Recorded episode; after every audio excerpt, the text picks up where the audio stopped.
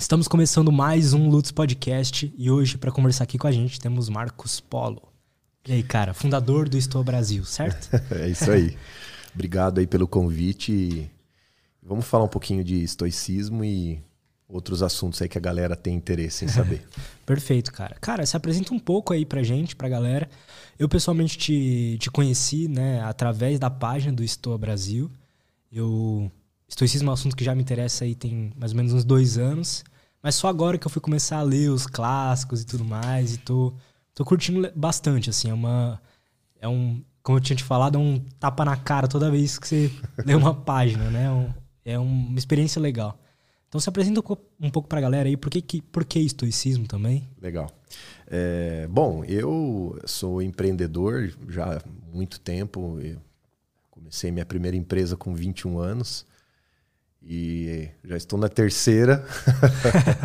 e o estoicismo, ele, de fato, ele veio da minha, do meu viés acadêmico. Eu dediquei praticamente quase toda a minha vida à educação. É, fui professor e lecionei computação há muito tempo atrás, já desde a educação infantil, trabalhei com educação tecnológica é, no ensino fundamental, depois me graduei em análise de sistemas, que era de tecnologia, e fiz uma licenciatura em matemática, comecei a dar mais aulas ainda voltadas a tecnologias. Toda a minha carreira foi baseada em educação e tecnologia. As empresas, inclusive, todas seguindo esse, esse viés. De educação. De né? educação. E eu acho que a conexão básica que, que eu posso dizer com relação ao estoicismo é que é, a educação ela visa, tem como propósito que o ser humano encontre o caminho dele, que encontre a praia dele, aquilo que ele é bom para fazer, aquilo que, que os gregos dizem que é o despertar da sua própria natureza. Todos nós temos isso dentro de nós. E a educação é uma ferramenta para que você possa descobrir qual é a sua praia que você veio contribuir aqui nesse mundo. E, e, filosofia é pensar. A gente nunca dá as respostas, a gente sempre faz as perguntas. E aí as pessoas, é óbvio, cada uma no seu tempo, tenta buscar a sua própria resposta, o seu próprio significado. Como o próprio Sócrates é, dizia, né? Uma vida não pensada, não examinada, não vale a pena ser vivida.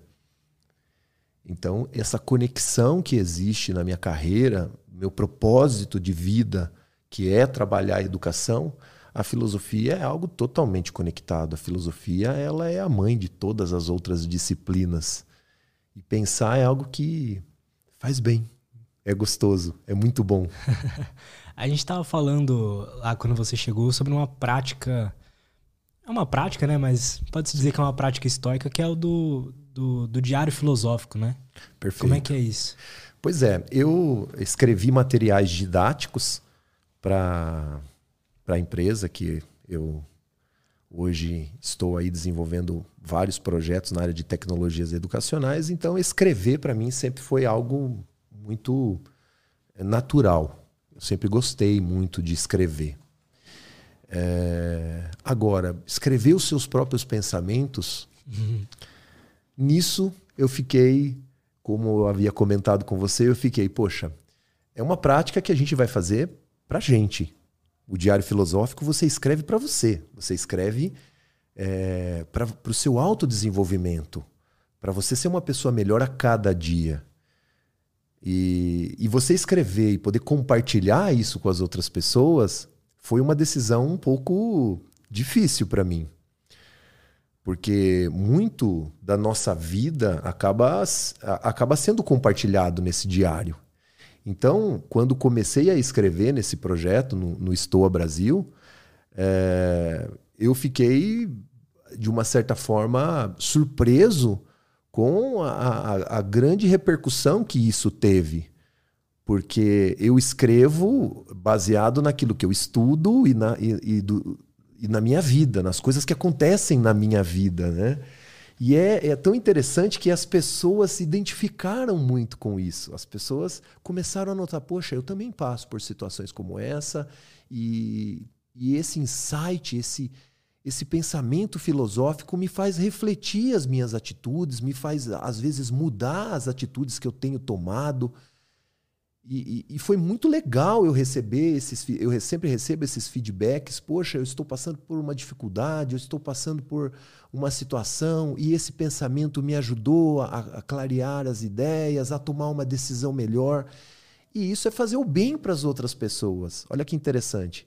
Então, é, escrever para si mesmo e ainda assim aprender e evoluir, ter essa troca com as outras pessoas fazendo bem, muitas vezes, é, é, é para mim foi uma grande surpresa e um grande combustível, de fato.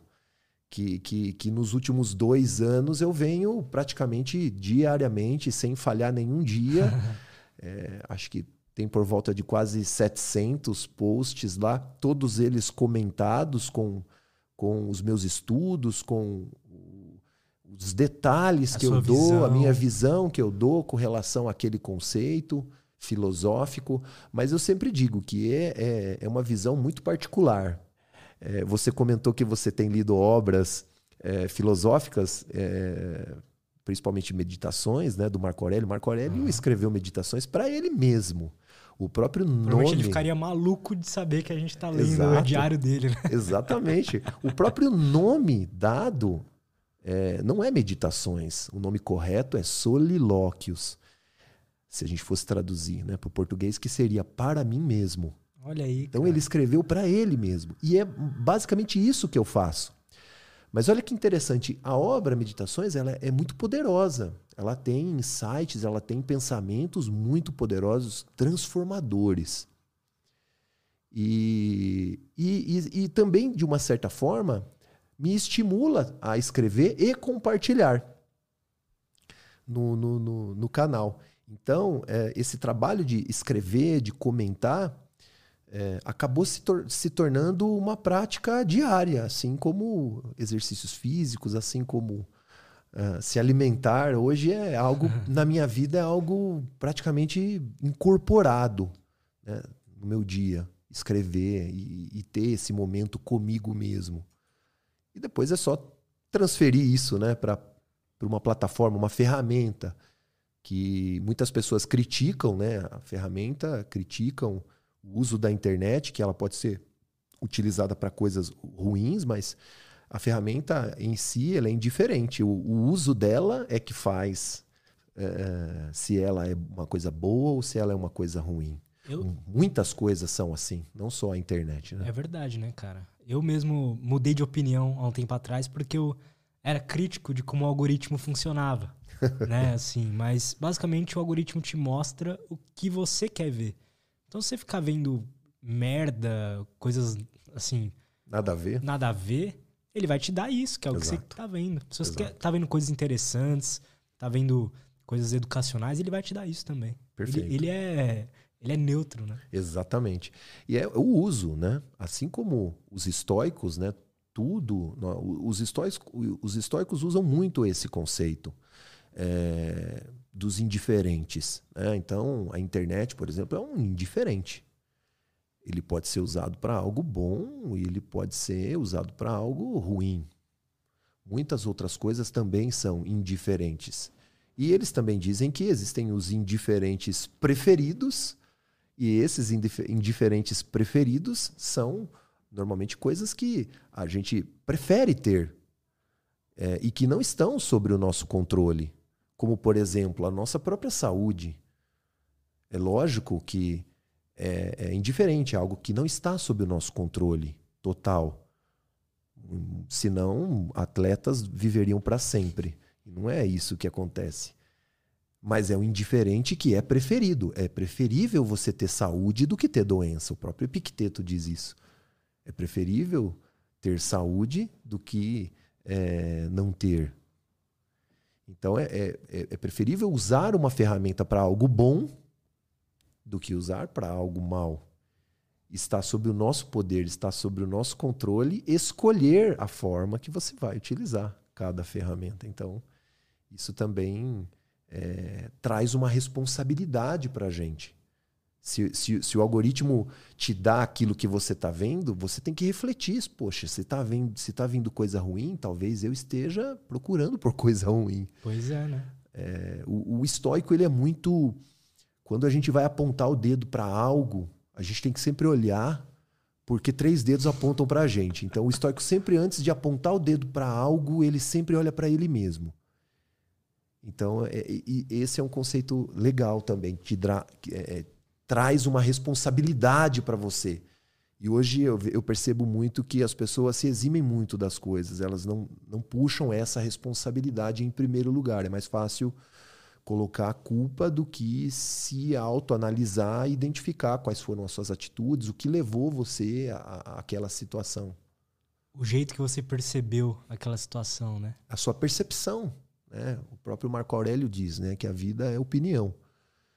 E, e, e, na filosofia nós temos a opinião, ela é, ela é o meio, é o ponto do meio entre o conhecimento e a ignorância. Então a vida ela é opinião. Então a nossa opinião, ela muitas vezes ela pode ser pautada naquilo que a gente viveu, nas nossas experiências, mas ela também pode ser pautada é, por coisas que a gente aprende com as demais pessoas. E o ser humano, por definição, na filosofia estoica principalmente, ele é um ser social. Ele depende. E na educação eu falo muito sobre isso, o poder da escola, é, a importância que tem o convívio social na escola. A gente aprende muita coisa, aprende inclusive o que não ser. Cara, se você fosse definir o estoicismo, como é que você definiria assim? Tem uma, uma frase que eu gosto muito, que talvez seja a mais famosa do Sêneca, que é sofremos mais na imaginação do que na realidade. Eu, como é que você definiria o estoicismo? Como eu sou da área de tecnologia, eu, eu, eu, eu gosto de usar a ideia de sistema operacional é como se você tivesse um sistema operacional é, instalado em você. É uma filosofia, é óbvio, né? É uma filosofia. E, e essa filosofia faz com que você busque o que de fato é importante na vida. Isso as pessoas muita, muitas vezes não, não refletem. O que, que é importante nessa vida? Se você analisar muito bem, é, a questão do tempo, você começa a desperdiçar o seu tempo achando coisas, distrações e, e, e, coisas que muitas vezes não levam ao propósito da sua existência. E a nossa existência é muito curta aqui nesse mundo. Né? Até é, é, engraçado, eu costumo comentar que essa vida é como se fosse um pop-up. Ela, se você olhar no contexto maior da existência humana, quantos seres humanos já passaram por aqui e foram grandes pessoas também, muitas delas foram grandes pessoas, mas a passagem foi um pop-up. Verdade. Apareceu e sumiu. Então, o, o, estoicismo ele é uma forma de clarear a sua mente, de trazer você para o que de fato é importante nessa vida. E os estoicos eles costumam é, se basear principalmente é, no que nós chamamos é, de o que a natureza demanda de nós. O famoso como viver de acordo com a natureza. E qual é a nossa natureza? O que nos difere como seres humanos? O que nos difere dos animais, por exemplo, que existem? A razão. Então, os estoicos sempre vão trazer esse pensamento: nós somos seres racionais. Se isso é o que nos diferencia de todos os outros animais que existem na natureza, é porque nós temos que usar esse princípio, que é o princípio da razão. Então, viver de acordo com a natureza é viver aquilo que nós fomos feitos para viver. E um outro conceito importante é que nós somos seres sociais. Nós somos feitos uns para os outros. Nós só estamos aqui hoje porque o ser humano, em um determinado momento, se uniu, se ajudou para chegar, para é, progredir e se transformar no que ele é hoje. Tudo que nós temos hoje é fruto desse convívio social. Verdade. E isso é importante que a gente tenha essa noção. O próprio Marco Aurélio, no Meditações, ele usa uma frase que é bem interessante, que ele diz que nós somos feitos uns para os outros, assim como os dentes de cima são feitos para os dentes de baixo. Então, quando a gente vive contra isso, a gente está vivendo contra a nossa própria natureza. Quando, quando a gente vive é, baseado somente nas nossas emoções, a gente está fugindo da razão. A gente não está vivendo a nossa natureza. E aí entra uma outra, um, um outro princípio que é, é, é muito comentado. Dizem e, e, existe aquele estereótipo que o estoico é uma pessoa fria, né? Só usa a razão, ela sem uma pessoa sentimentos. sem sentimentos. E isso é um, um equívoco tremendo. Muito pelo contrário. Quando você tem o domínio da razão, você consegue viver a emoção muito mais profundamente. Porque você consegue enxergar melhor a importância daquele sentimento. E isso é, é, é, é também é, traz um poder muito grande. E isso empodera também. E quando a gente não vive um para o outro, quando a gente também não tem um propósito de ajudar ao, ao próximo, isso também é viver contra a nossa própria natureza. Isso não impede que a gente busque aquilo é, é que seja importante para nós. Ele só entende que você não deve ser contra algo que seja é, é, é, prejudicial aos demais. O, o, usando mais uma vez Marco Aurélio, ele diz que é, o que é bom para colmeia é bom para abelha. Então, se eu só vejo o que é bom para mim e não vejo o que é bom para os demais, aquilo não vai ser bom para mim.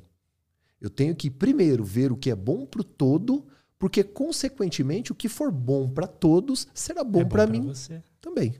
Então, a, o, o, estoicismo ele traz e, e, essa base, né? o viver de acordo com a natureza.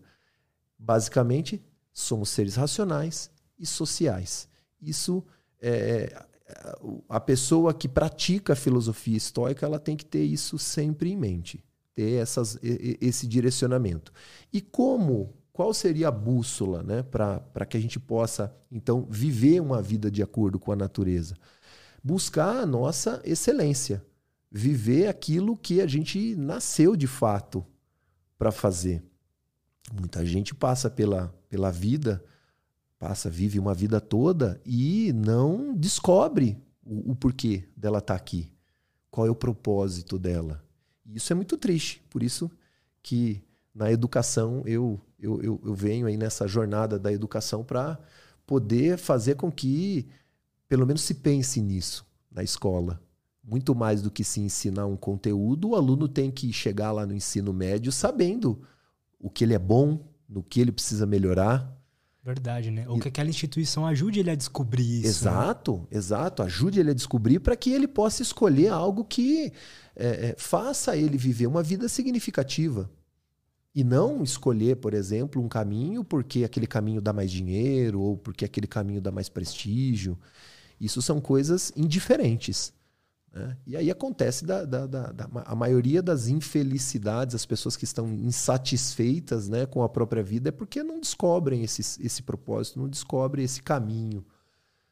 É, e aí qualquer e aí qualquer dificuldade que ele encontre na vida, ele desaba. Porque ele não tem um propósito sólido, ele não tem um porquê.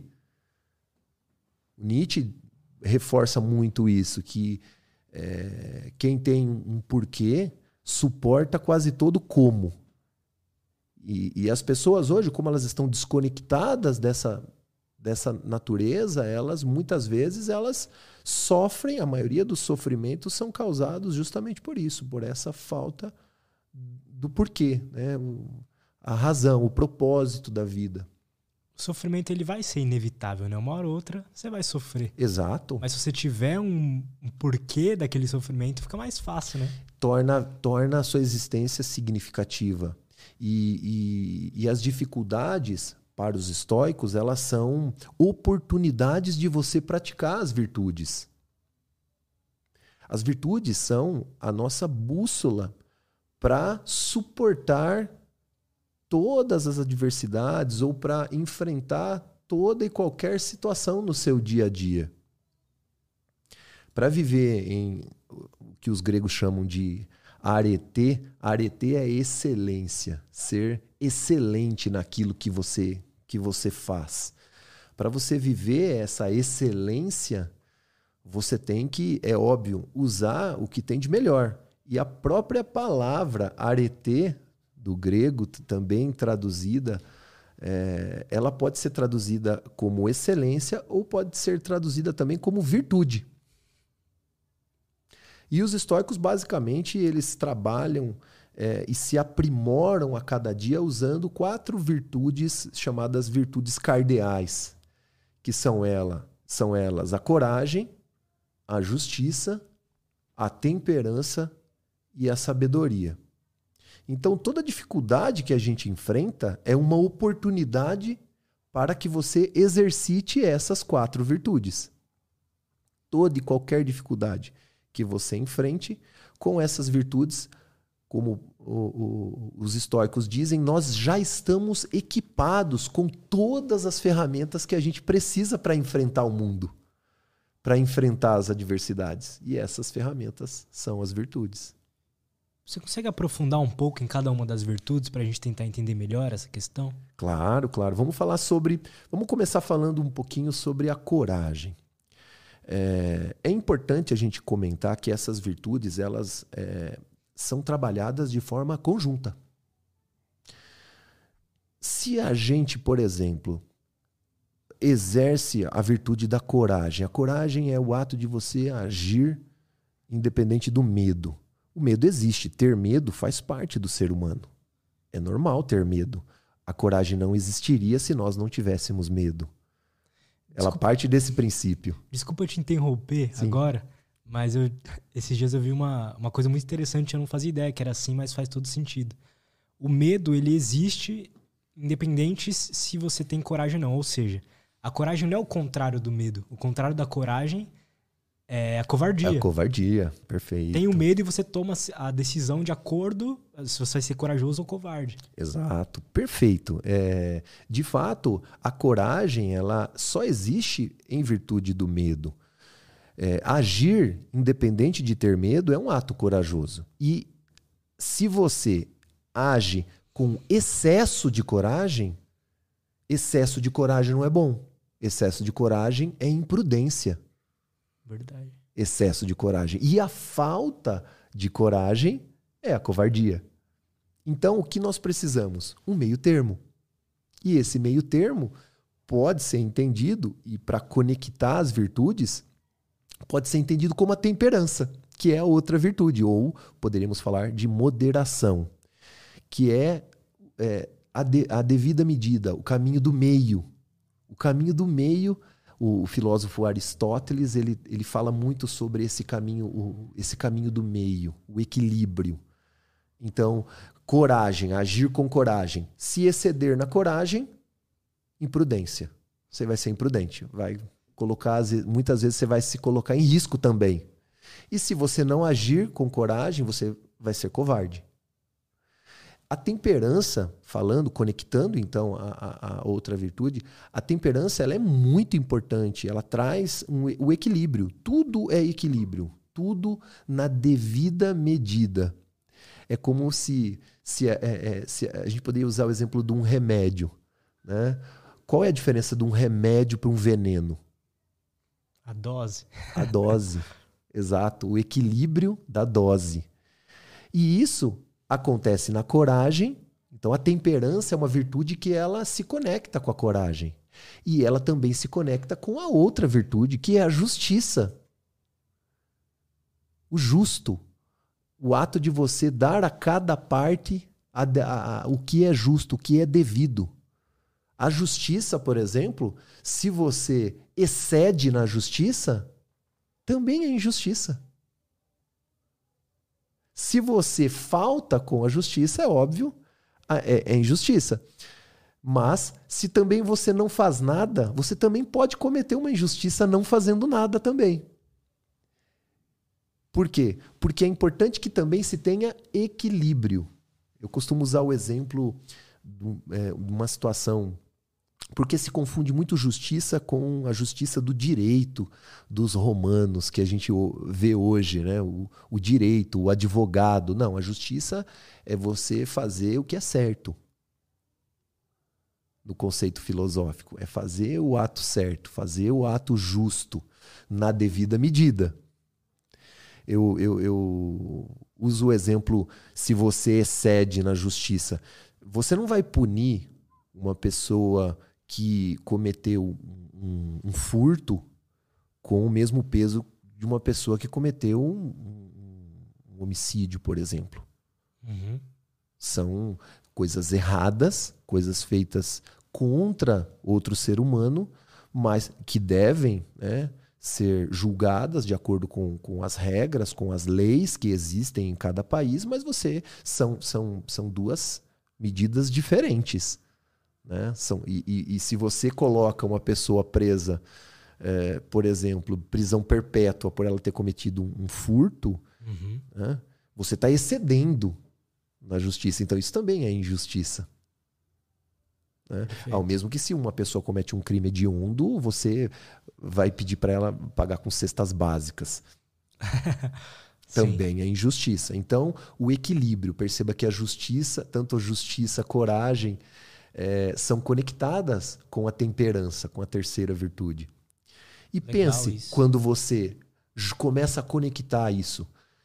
É, os estoicos são muito conhecidos por serem pessoas que se envolveram com a política, diferente de outras escolas filosóficas. O epicurismo, o próprio cinismo, que são uma escola filosófica muito interessante, mas mais é, antiga, né? antecedeu o próprio estoicismo, mas a diferença, por exemplo, do estoicismo e do epicurismo é que os estoicos se envolviam com as questões públicas. Marco Aurélio foi imperador. Ele era provavelmente o homem mais poderoso da época que ele estava vivo, né? Exato, do mundo. do mundo. Do mundo. Sêneca também era é, envolvido em política. Então, isso é, é interessante a gente também ter essa visão social porque o estoico ele vai agir com coragem, buscando a justiça, tentando ser equilibrado na, na, nas suas decisões e nas suas ações. Porque quando você consegue passar a sua ação por esses filtros, esse ato que eu estou fazendo é um ato corajoso? Ele é justo?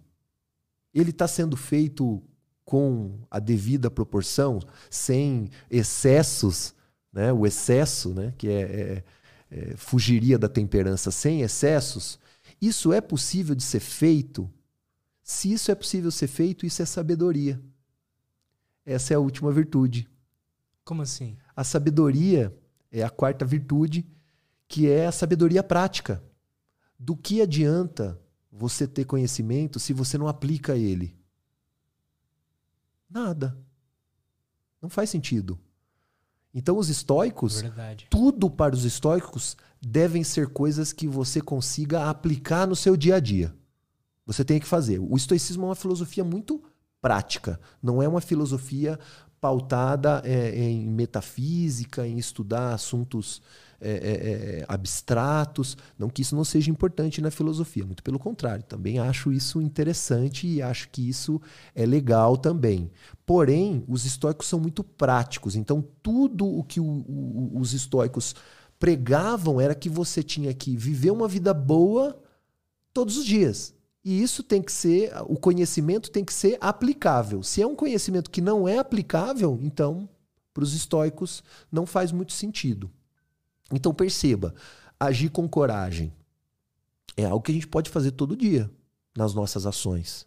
Ser justo naquilo que a gente faz é algo também que a gente pode agir todos os dias. O equilíbrio em tudo, na sua saúde física, na sua alimentação, no seu trabalho, nos seus relacionamentos, no seu estudo, o equilíbrio, a temperança é importantíssima. Então, se tudo isso é conectado com o prático, isso é sabedoria. Se é algo que eu consiga usar no meu dia a dia, isso é sabedoria. A sabedoria prática. Essa é a, a, a virtude é, é, importante para os estoicos. Falei de coragem, falei de justiça, temperança e sabedoria. Essas são as quatro virtudes que são como bússola para o seu dia a dia, para tudo que você faz. Em cada ato que você faz, você busque entender se você está usando essas virtudes, independente se for algo muitas vezes positivo ou, como os estoicos gostam de dizer, para as piores situações da sua vida, perceba se você está agindo com essas virtudes. Perfeito. Eu acho que o que mais me atraiu para o estoicismo, que eu achei mais interessante, foi justamente essa a praticidade mesmo, sabe? Porque é, um dos primeiros contatos que eu tive com o estoicismo e saber o que era foi é, com um dos criadores da, da TCC, Terapia Cognitivo Comportamental, que ele estava passando por um. Ele não. Ele eu posso estar errando aqui na história, tá? Mas resumidamente, sim, sim. ele estava passando por um, um, processo acadêmico ali onde ele estava meio sem ideias do que, sabe, de, do que pesquisar, do que, assim, de que, que ele deveria trazer de novo ali. E no estoicismo, ele encontrou aquela ideia de, uh, de que o que faz a gente sentir as coisas são as nossas percepções sobre aquelas coisas. E hoje isso é provavelmente a, a base da terapia que mais funciona hoje no mundo, que é a TCC, Terapia Cognitivo Comportamental, que tem mais, mais artigos científicos sobre, que, que melhor funciona para ansiedade, para depressão e o caralho a quatro. É, essa é a base dessa terapia. E já veio lá dos estoicos. Essa ideia de perceber as situações, a forma que a gente vê uma situação faz a gente sentir alguma emoção específica. É, eu... A emoção em si, a, a situação em si não faz a gente sentir a emoção, é a nossa percepção. Perfeito, perfeito. A, a terapia cognitivo-comportamental ela foi construída com um conceito filosófico é, que é muito utilizado no estoicismo.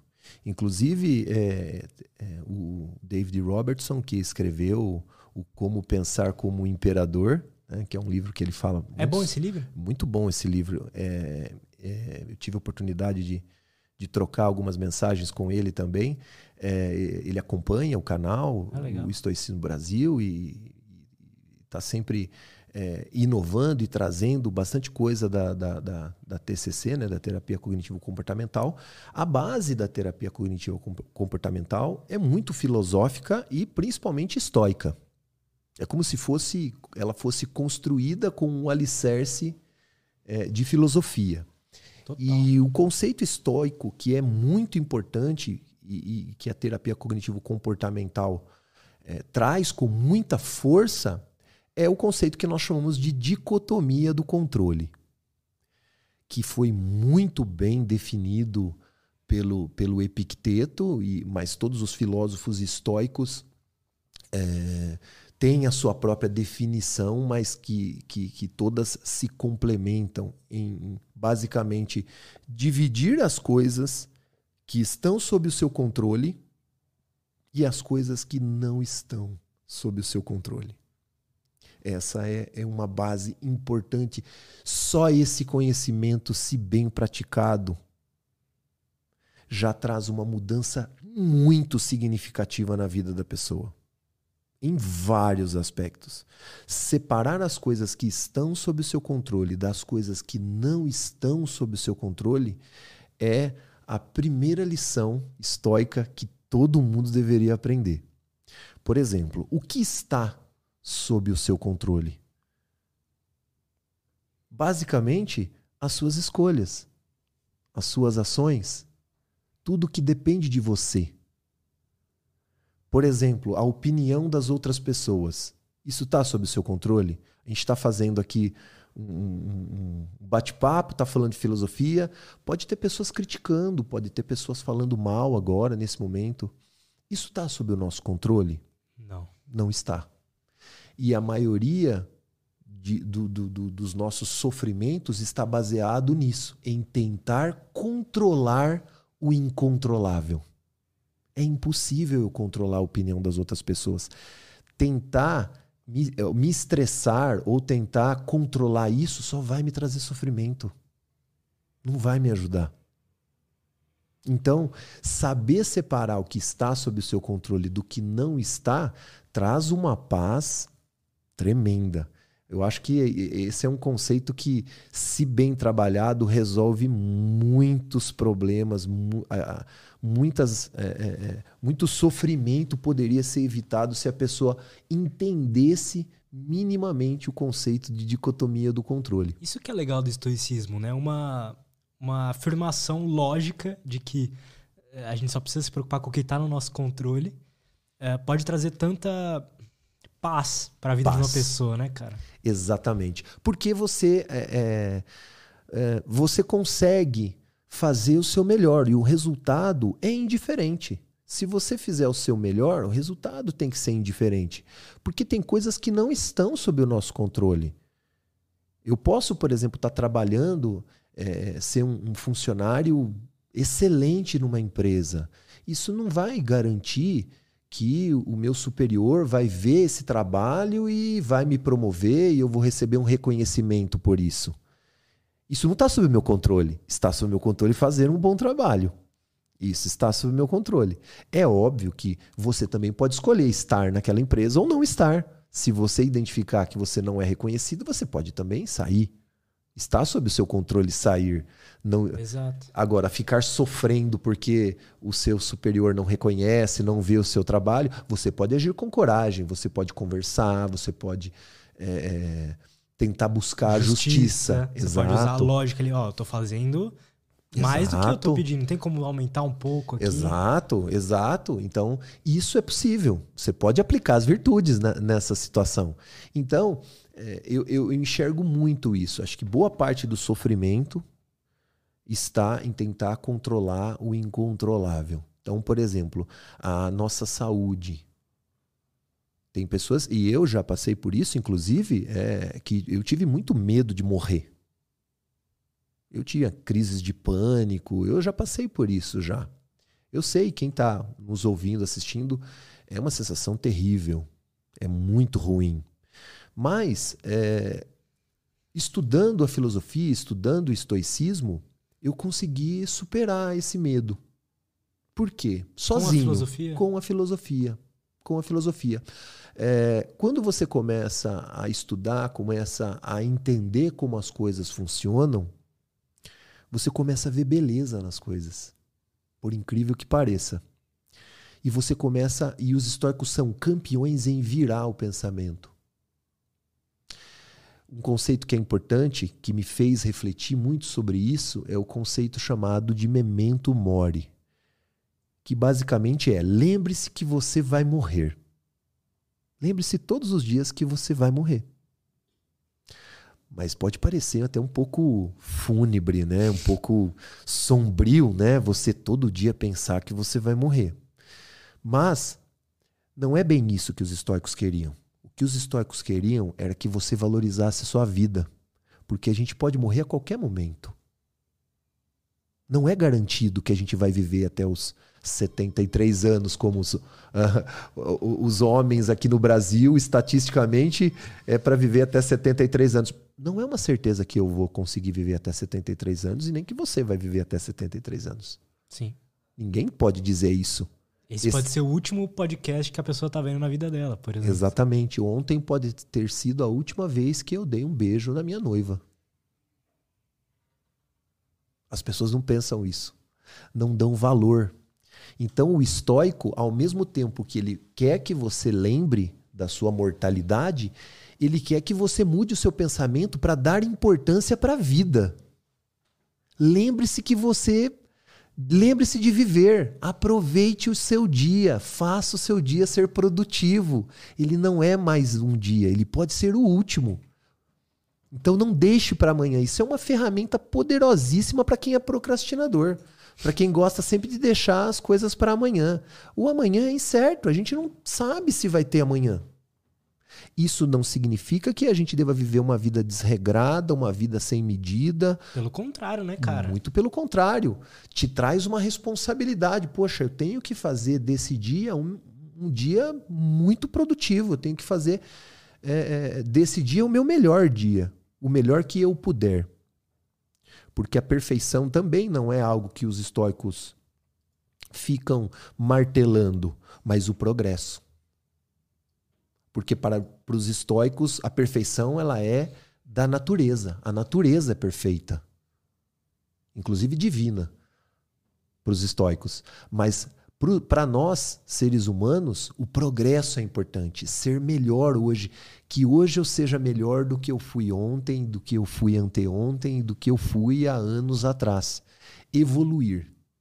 Não, per, não ser perfeito. Então, imagine, é, imagine que poderoso que é esse pensamento de você poder a cada dia levantar e respirar e saber, poxa, eu tô aqui e eu vou fazer desse dia um dia ótimo, que é o conceito do, do carpe diem, né? Colha o seu dia. Aproveite ao máximo o seu dia. Esse conceito me ajudou muito com tava tendo muita dificuldade para uma coisa que eu adorava fazer, que era sentar no sofá e assistir um filme, por exemplo. Não conseguia parar por duas horas e assistir um filme com a minha namorada, por exemplo, porque eu ficava ansioso, sabe? Sei lá, eu queria fazer trabalhar, queria não sei o que, não sei o que lá. Mas eu falei assim, pô, e se hoje, toda vez que eu tô sentado e me dá essa ansiedade, assim, eu, eu tô sentado lá com a minha namorada, eu falei assim, pô, e se hoje for o último filme que a gente vai ver junto? Entendeu? Pois é. Cara, é engraçado como na hora faz puff. Você já fica mais calmo, fala assim, deixa eu aproveitar esse momento. Exato. Aí que tá a praticidade da filosofia. É isso que tem feito do estoicismo uma filosofia que é, vem crescendo a cada dia, cada vez mais se fala de estoicismo. É atual, né, cara? É atual. É uma filosofia que tem aí 2.600 anos, mas é, é, ela é totalmente aplicável nos, nos, nos dias de hoje. Ela tem uma força muito grande. Então, quando a gente fala de filosofia estoica, a gente fala exatamente disso. Ele te ajudou nessa ação. É um pensamento que vai te ajudar a agir melhor é, é muito do que você falou de, de razão, sabe? De o que eu sinto que ler meditações, ler o, as cartas de Sêneca lá, o que, que mais ajuda, pelo menos para mim, é me dar um repertório lógico das coisas, sabe? Tipo assim, tá, beleza, tá se sentindo ansioso aqui? E se hoje for a última vez que você vai ter essa oportunidade de fazer isso aqui? Entendeu? É te dar essa esse repertório racional mesmo, assim, do, do que você deve pensar ali na hora para dar um, um checkmate, assim, uhum. no, na sua mente, sabe? Sim. É que nesse tipo de pensamento, nesse pensamento que os estoicos sempre usam, dessa lógica e usar a razão, ele não está falando que você é, não deve ter medo da morte, você deve ter medo de não viver uma vida que valeu a pena ser vivida. Porque quando você tem medo de morrer, é porque você não está vivendo. É esse o pensamento do estoico. É dessa forma, você não está vivendo a sua vida no, na, na, sua plenitude, na sua plenitude, no seu máximo, né? sem excesso. É diferente. O máximo que eu digo é se você se identificar que está no caminho certo e fazendo o que é certo, você não vai ter esse medo. Para mim funcionou. É uma ferramenta muito poderosa me ajuda muito. Então, é, dá, é, dá propósito, reforça o seu propósito e te alimenta e te dá energia de querer fazer o que é certo, de, que, de viver em justiça, viver com coragem, viver em equilíbrio. É, é, é muito legal ter é, esse tipo de pensamento. Então, a gente não tem controle sobre essa situação. Então, por que, que eu vou sofrer se o destino de todos nós é esse? Faz sentido eu sofrer? Não faz sentido. Não é lógico.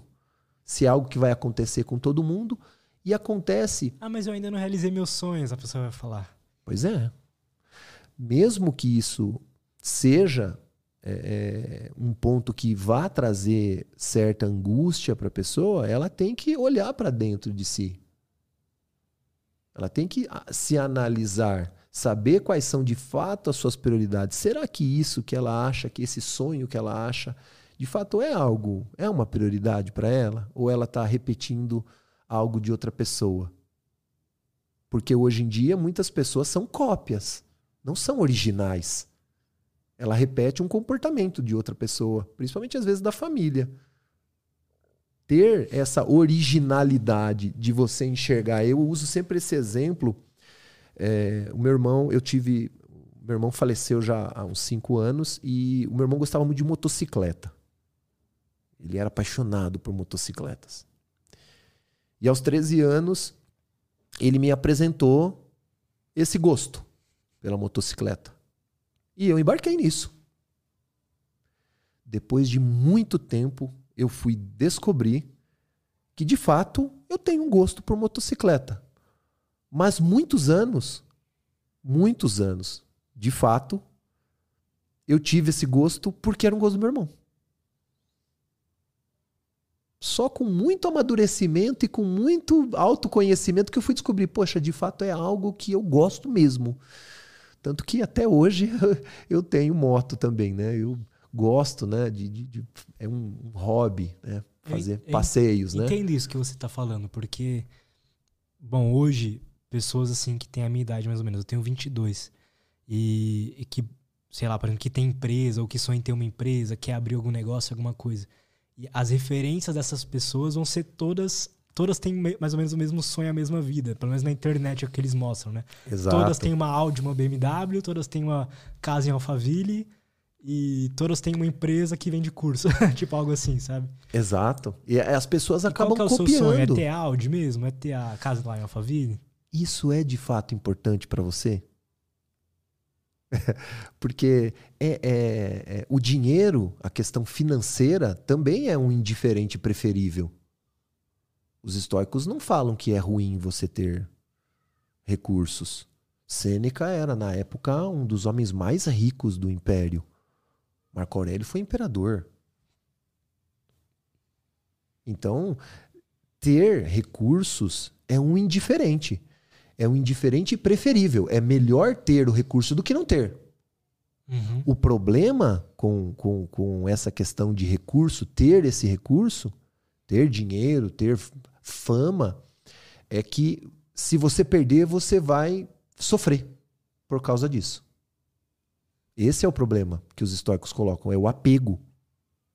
Caramba, cara. Se você pode ser feliz com recurso e se você é capaz de ser feliz sem recurso, se você perder tudo e você continuar feliz, é porque você está fazendo o uso correto. Porque você não está apegado àquilo. O apego é uma causa de sofrimento. Ah, e se eu perder tudo, então aí eu não vou ser feliz, eu vou sofrer. Esse apego é que traz o sofrimento. Agora, ninguém nunca falou que você não deve ter. Se você trabalha de forma honesta, tem um propósito justo, e você recebe algo por isso, não há mal nenhum nisso. O que acontece é que muitas pessoas se apegam a isso e não conseguem ser felizes sem aquilo. E o pior de tudo, quando conseguem ser, fe ser feliz, não ajudam outras pessoas também.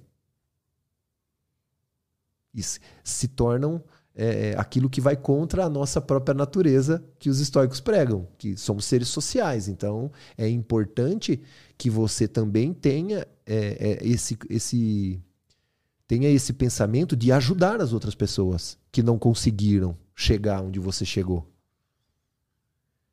Então, é, é, é muito importante ter esse tipo de pensamento dos indiferentes.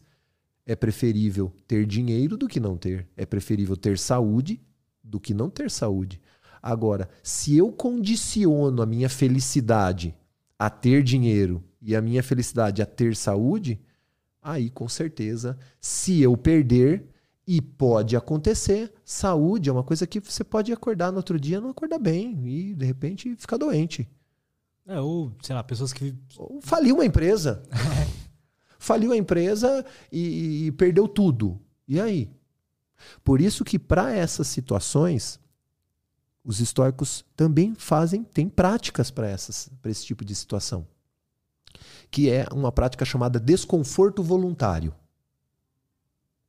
Eu até recomendo que muitos pratiquem o desconforto voluntário. O desconforto voluntário é você, independente da sua situação, se colocar numa situação difícil. Como, por exemplo, é, dormir no chão. Se a pior coisa que acontece a uma pessoa é perder tudo que ela tem e ter que ir para a rua e dormir no chão, durma no chão. Você vai ver que você vai sobreviver. Você não vai morrer dormindo no chão. tomar banho gelado. O pessoal brinca com essa questão de tomar banho gelado, né? É um hábito. Os estoicos fazem isso para mostrar que a sua mente comanda o seu corpo e não o contrário. Então, o seu corpo, óbvio, né? Não quer isso. Não quer isso. Lógico que não quer. Ele prefere o banho quentinho, ainda mais agora, hoje ainda está fazendo uhum. um dia um pouquinho mais frio. É, é, é, é, difícil você falar, pô, vou entrar embaixo de um chuveiro gelado agora. O seu corpo vai falar, mas você, você é louco, cara. Sim. Tá frio.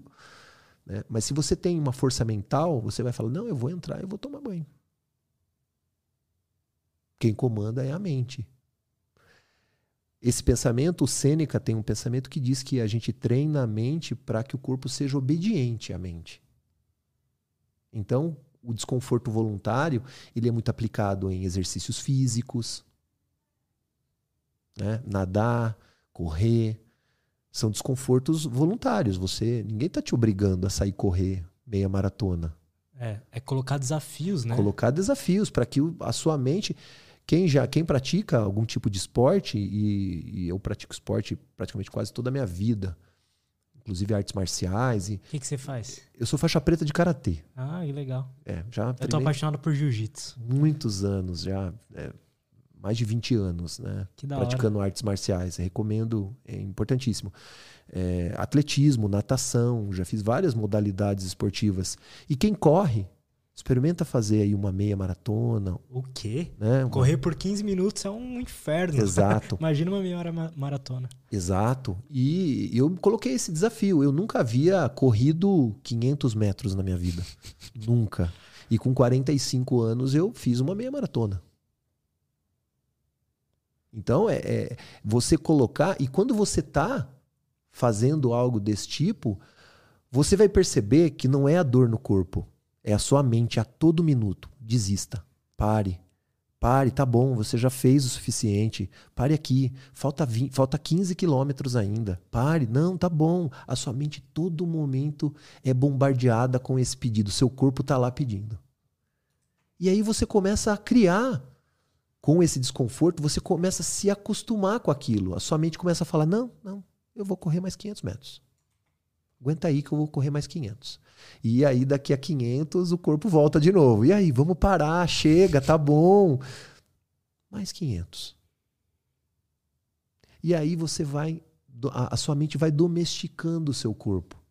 E você começa a ver que muita das, muitas coisas que acontecem, você suporta. Você está equipado para suportar. Cara, quase tudo, né? Eu, eu tenho essa impressão. Quase tudo. Você é capaz de suportar é, até as piores situações. Então, se, a, essas práticas de desconforto voluntário são treino, é um treino. Para, se acontecer, você está preparado.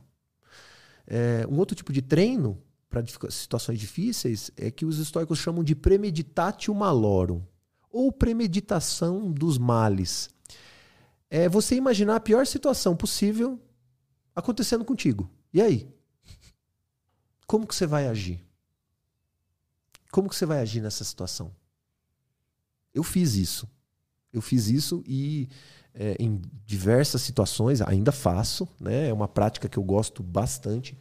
Legal mas eu isso. posso compartilhar uma, uma prática até pessoal é, de algo muito difícil que eu vivi, inclusive recentemente, é, em 2020. Cara, você quer uma água? Ah, não, obrigado. De boa. Obrigado. Du, pega uma para mim, por favor. Obrigado. É, uma situação que eu vivi agora em 2020, que foi é, o falecimento da minha mãe.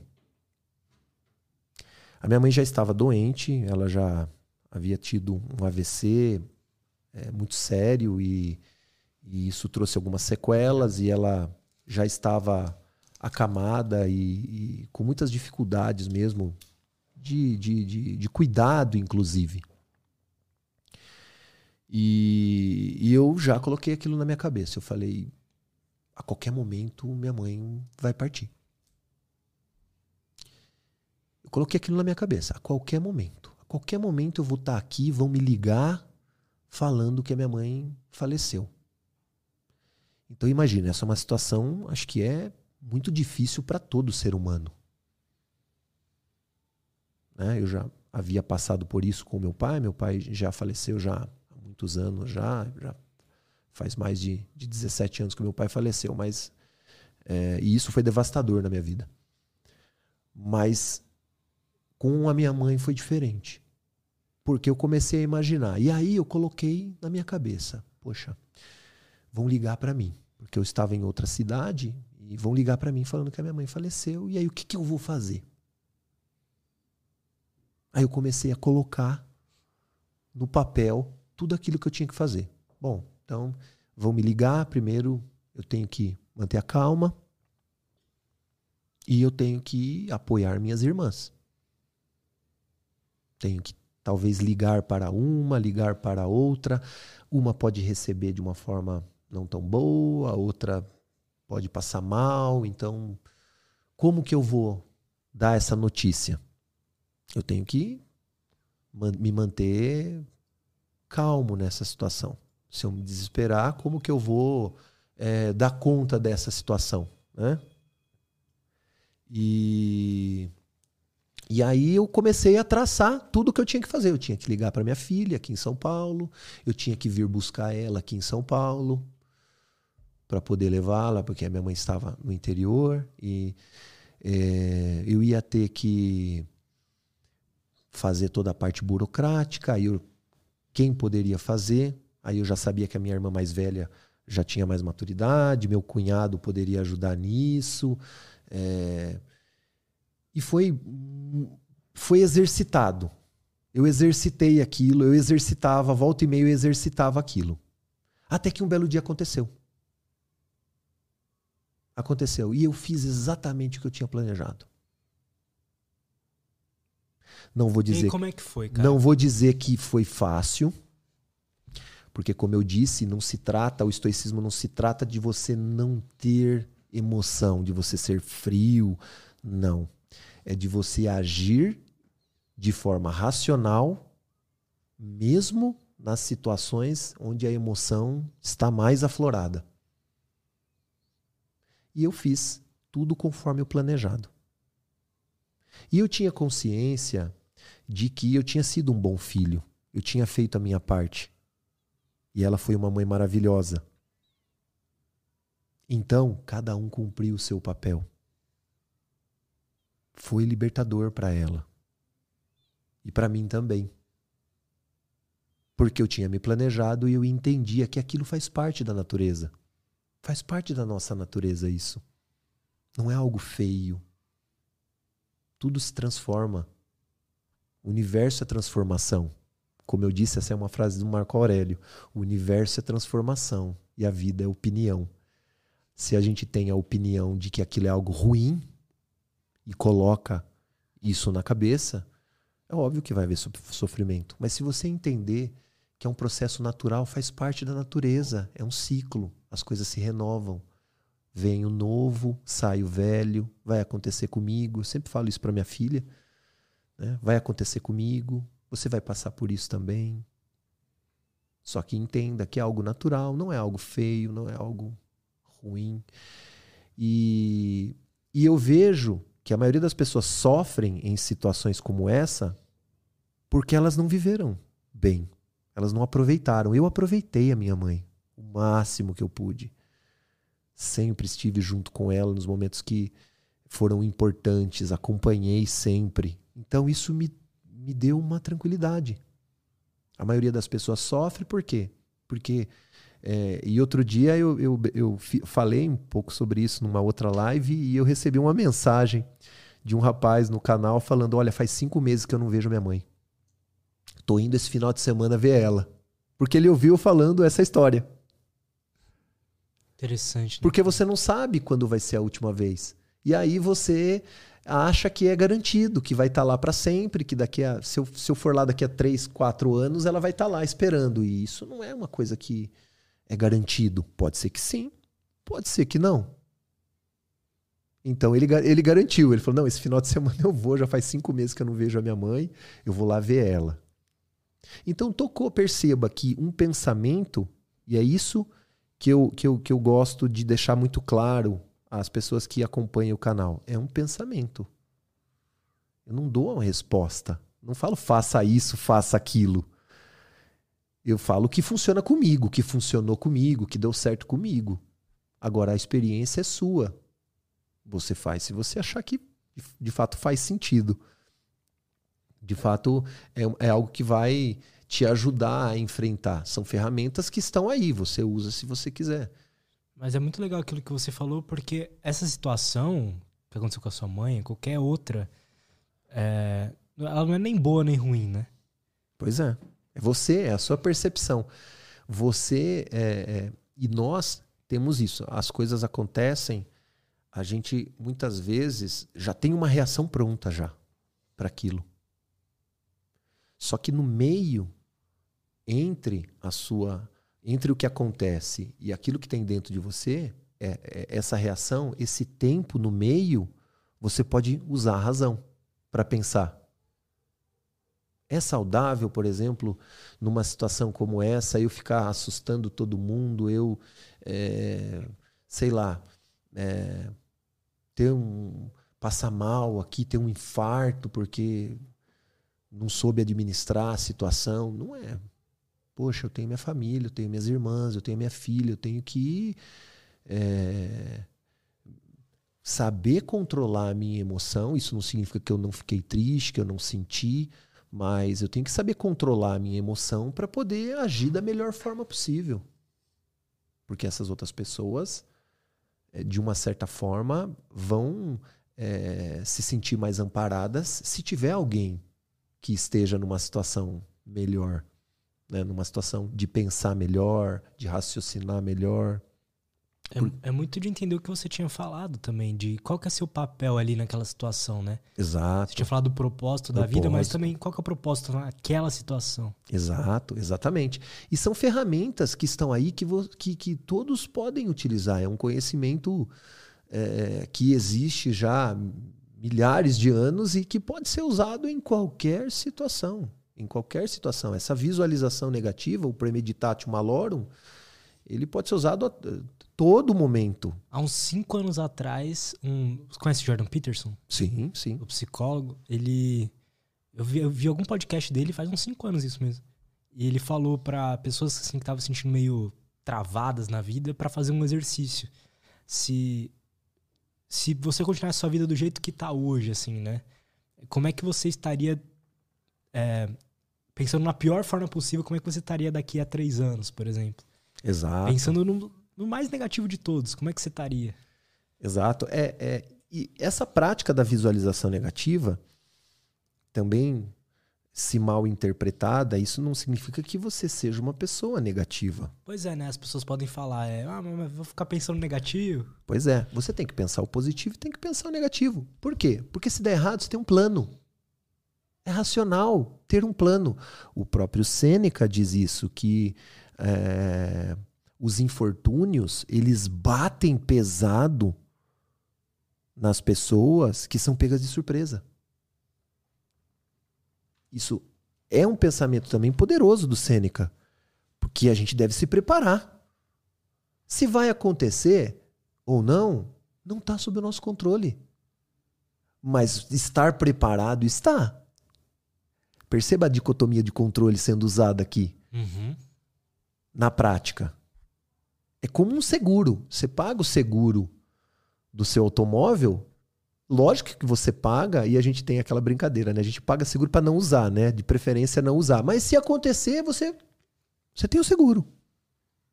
E isso é, é, é isso é planejamento. É racional você ter um plano caso as coisas deem errado. Porque você vai sofrer menos. Você é, vai saber é. lidar. E, e, e, o conceito de sábio para o estoico o sábio, ele, ele, ele, ele, é, ele, ele vive o que a gente chama de imperturbabilidade. Ele é imperturbável. Nada que acontece é, é, é uma surpresa para ele. Ele está preparado. Ele está preparado para tudo que acontece, seja bom ou ruim. É óbvio que o conceito de sábio, o sábio estoico, o sábio, é um, um conceito, é, é, é um ideal. Dificilmente a gente vai conseguir dificilmente a gente vai ser sábio. Mas o próprio Epicteto diz isso. Não importa se você vai, vai conseguir ser sábio um dia. Ele, ele cita isso em um dos, dos, dos seus discursos. Ele diz, é, é, ele, ele diz, né? Quem escreve os discursos de Epicteto não é ele. Epicteto não escreveu nada. Quem escreveu foi Arriano, um aluno dele. Mas o Arriano cita que Epicteto escreveu algo do tipo: mesmo que você não seja um Sócrates, porque Sócrates é um ideal de sábio para os estoicos. Epicteto escreve: ainda que você não seja um Sócrates, você deve viver tentando ser como Sócrates. Que ainda assim vale a pena.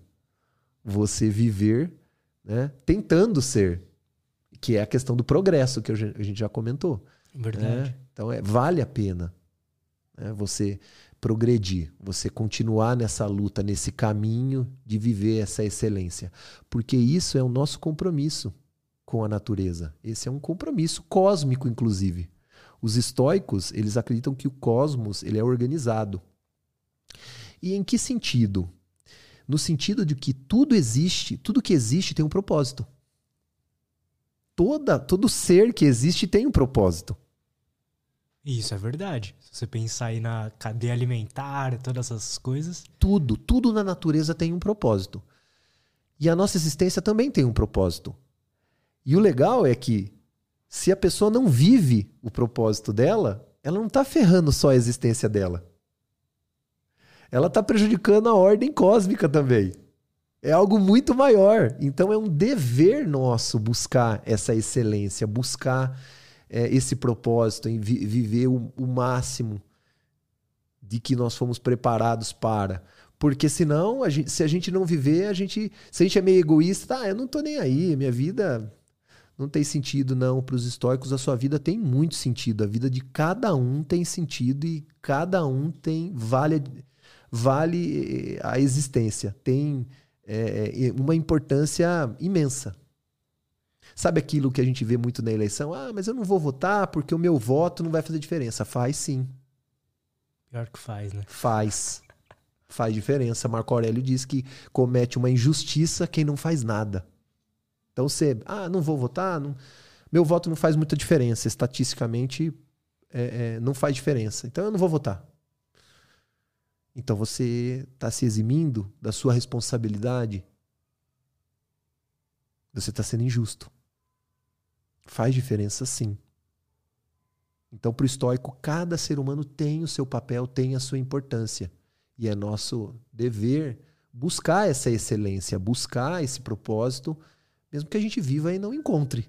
Vale a pena. Mesmo assim, ainda vale a pena você você está cumprindo com o seu papel, que é buscar.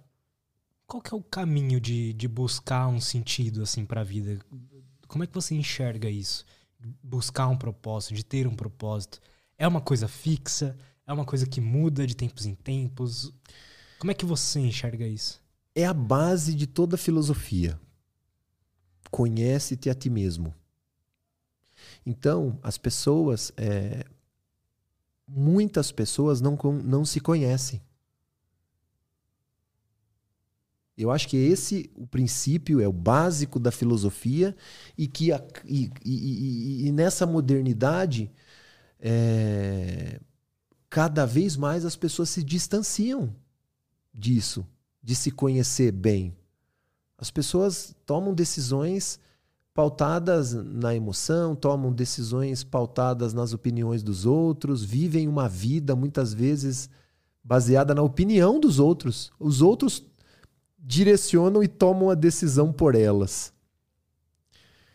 essa falta de propósito é, é você vagar por aí como uma semente jogada no vento, por exemplo. Você saber quem você é, você saber o que o mundo é. O próprio Marco Aurélio tem esse pensamento que diz que nós devemos entender como o mundo é, o que o mundo é, o que eu sou dentro desse, o que eu sou, né?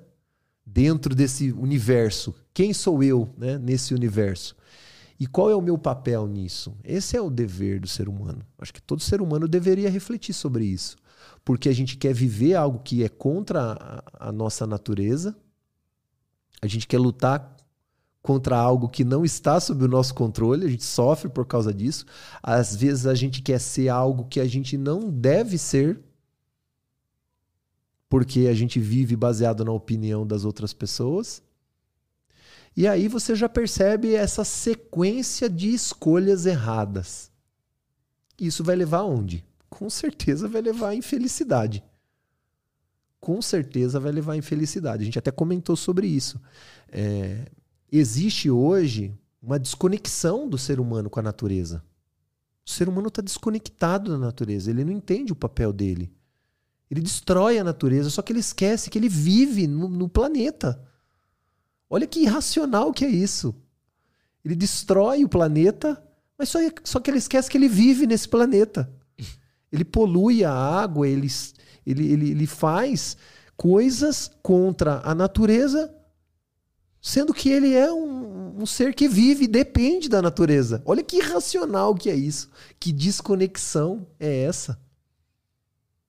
Então, isso é muito importante, que a gente tenha essa, essa consciência de, de, de, de se conhecer em primeiro lugar, conhecer, saber o que o mundo é, saber quem você é, qual é o papel que você tem dentro disso. Isso já é um bom caminho. Mas é uma caminhada muito particular. É uma caminhada muito particular e depende da maturidade de cada um. Mas a gente estava falando antes, e eu acho que é uma ferramenta que faz muito sentido, é fazer o diário, né, que você tinha falado. Exatamente. Escrever, né, o que vem na sua cabeça. O diário filosófico é uma prática é, que me ajuda muito. De fato, é, o Sêneca tem um, pensamento que ele fala um pouco sobre o diário filosófico, que é todos os dias é, sente-se a sua companhia, né? Fique com você mesmo e veja, reveja as suas ações do dia. Como foram as suas ações durante o dia? Elas foram virtuosas? Aonde você poderia, o que você poderia ter feito diferente? O que você poderia ter feito melhor? Reflita sobre isso no final do dia. E aí no próximo dia tente ser um ser humano melhor tente não repetir os mesmos erros. Agora, é, são ideais também. As pessoas se frustram muitas vezes porque elas não conseguem ser consistentes com elas mesmas.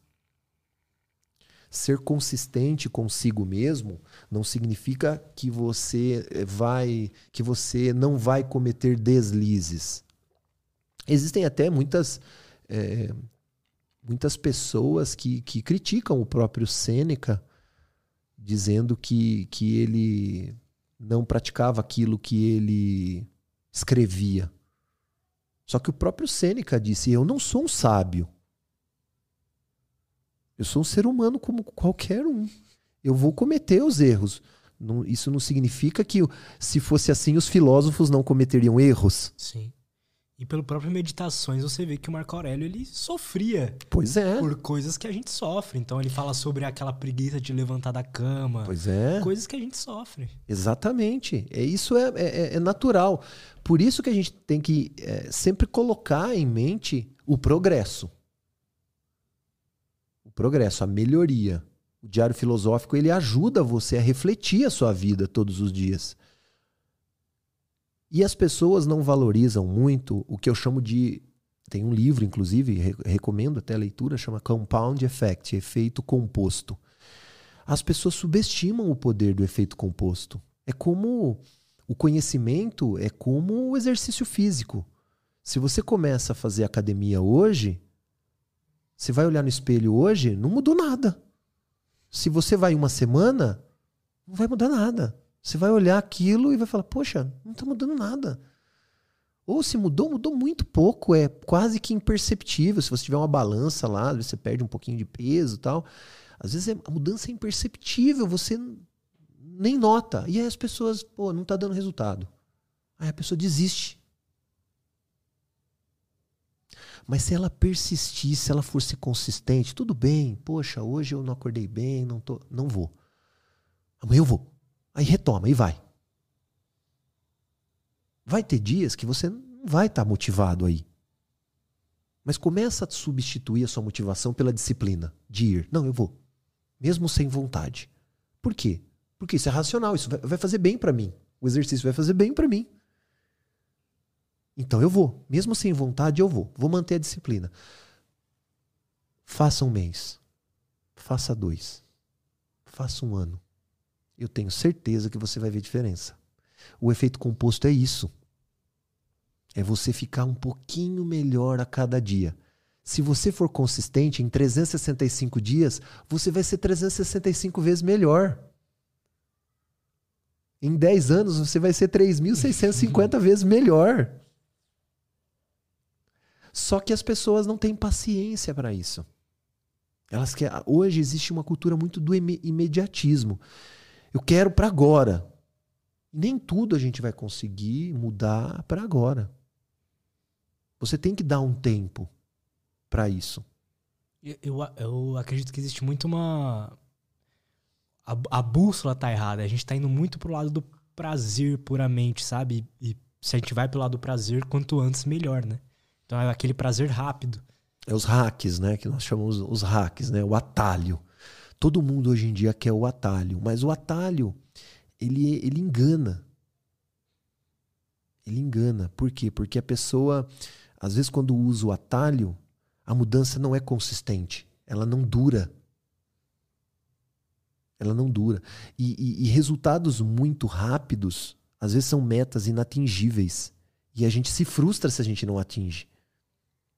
Então a pessoa quer fazer exercício físico, ela quer emagrecer 10 quilos em 15 dias. Ela coloca uma meta absurda. Aí depois de 15 dias ela olha lá, emagreceu 1 quilo. Ou às ah. vezes emagrece 8, mas é tudo água. Exatamente. Teve um custo.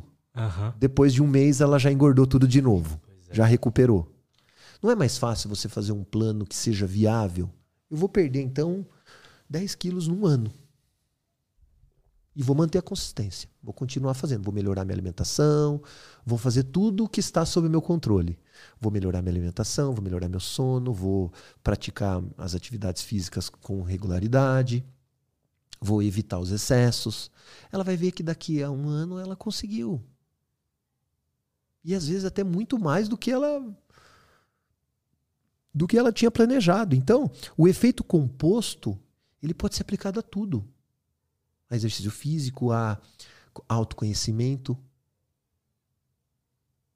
Então imagina é, esse projeto que eu tô do Estou a Brasil, do Estoicismo Brasil, eu estou há um pouco mais de dois anos, né? dois anos e três meses escrevendo e publicando quase todos os dias. Olha só, a pessoa que eu era há dois anos e três meses atrás, hoje eu sou uma pessoa bem diferente. Você sente que o processo de você ter esse projeto te ajudou na sua jornada de autoconhecimento e tudo sem mais? Sem dúvida nenhuma. Sem dúvida nenhuma. E é, é legal que isso, é, as pessoas que convivem comigo notam essa mudança. Elas percebem essa diferença. A gente não faz esperando reconhecimento. Isso não é estoico. Fazer esperando reconhecimento. A gente faz porque é certo fazer. Então, se alguém, se há algum reconhecimento nessa melhoria, ok. Marco Aurélio diz: receba sem orgulho, deixe ir sem apego. Então, se alguém falar, poxa, você evoluiu, hoje você está melhor nisso, nisso e nisso, ok, obrigado. Receba seu orgulho e deixe aí sem apego. Estou fazendo porque é o certo fazer. Se ninguém falar nada também, vou continuar fazendo. Se não tivesse seguidor, continuaria fazendo. da mesma forma. Porque é o certo. E, é, e, isso é, também é um pensamento do Marco Aurélio. Né? Faça o que é certo, o resto não importa. Se vier reconhecimento, não, é não está sob meu controle. Fazer o que é certo está. Isso é, isso é muito bom, porque às vezes a gente fica preocupado. Eu, por exemplo, eu tenho vários canais no YouTube, né? Então eu fico assim, pô, é, nossa, esse vídeo aqui não foi tão bem, né? E aí, se eu não olhar, se eu não tiver feito o meu melhor para aquele vídeo ter ido bem, e fica claro para mim o motivo dele não ter ido bem. Uhum. Mas agora, se eu dei o meu melhor e ele não vai bem mesmo assim,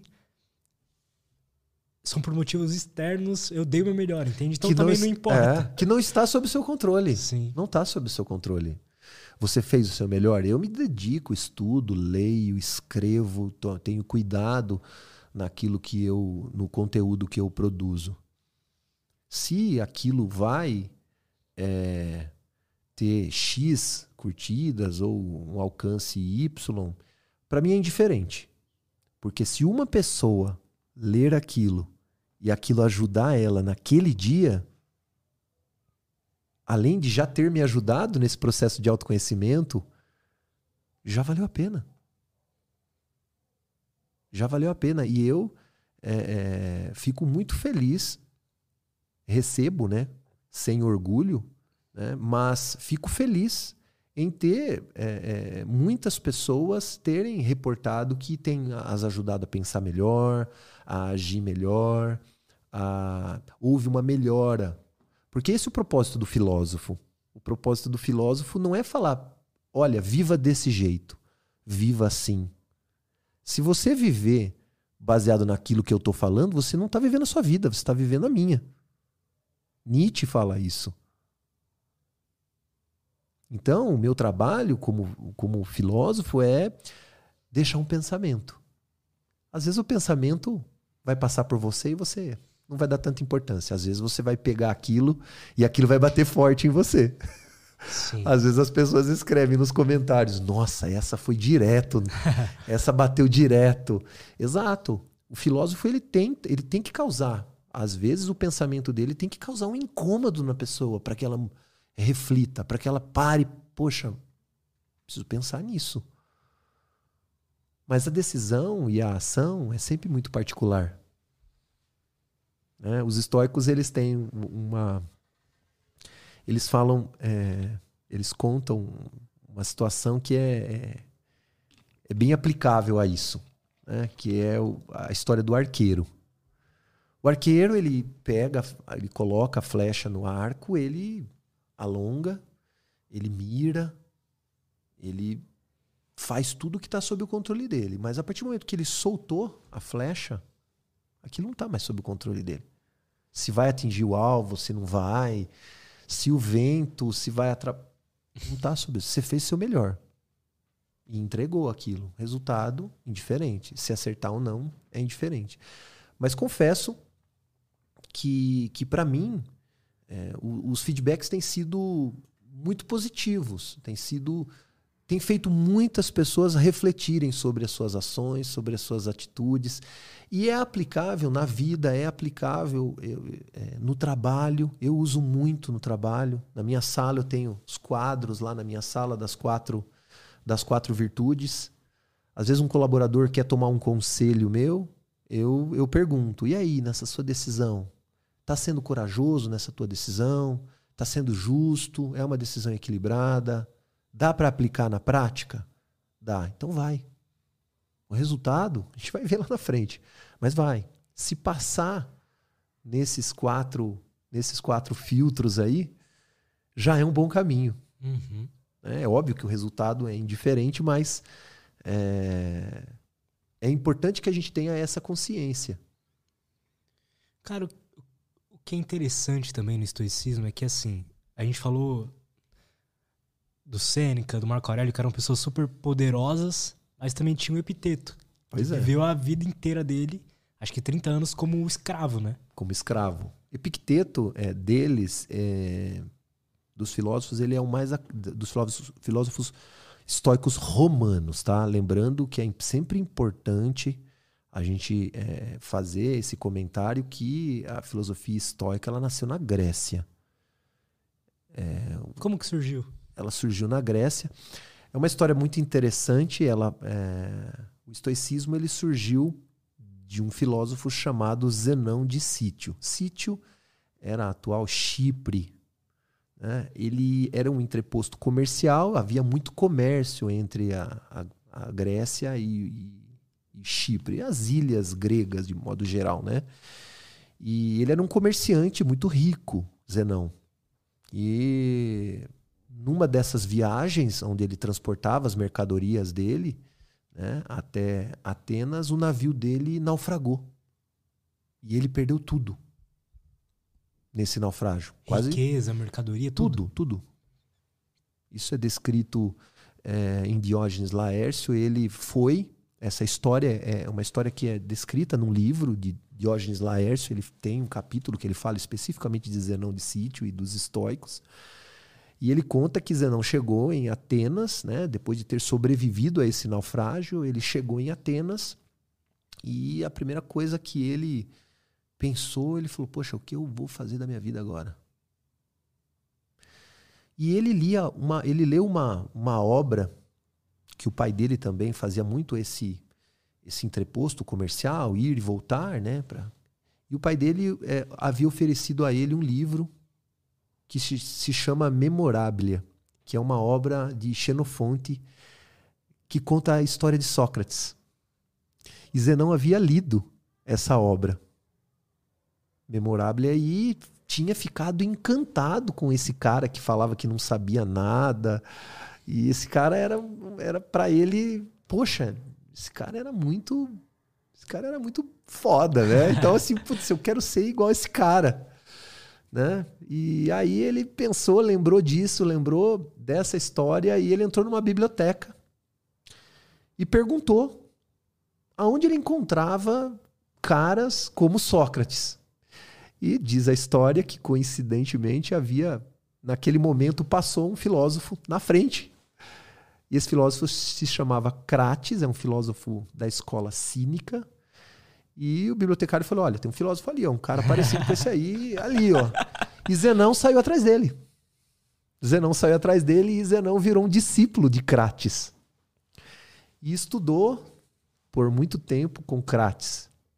Crates, um filósofo cínico, é uma escola filosófica que antecedeu aí o, o estoicismo, que tem quem estuda um pouco de filosofia gosta muito é, um dos fundadores do, do, do, cinismo, né? Escola cínica é o, o, Diógenes de Sinope, que é um filósofo muito pop, aquele que morava dentro de um barril.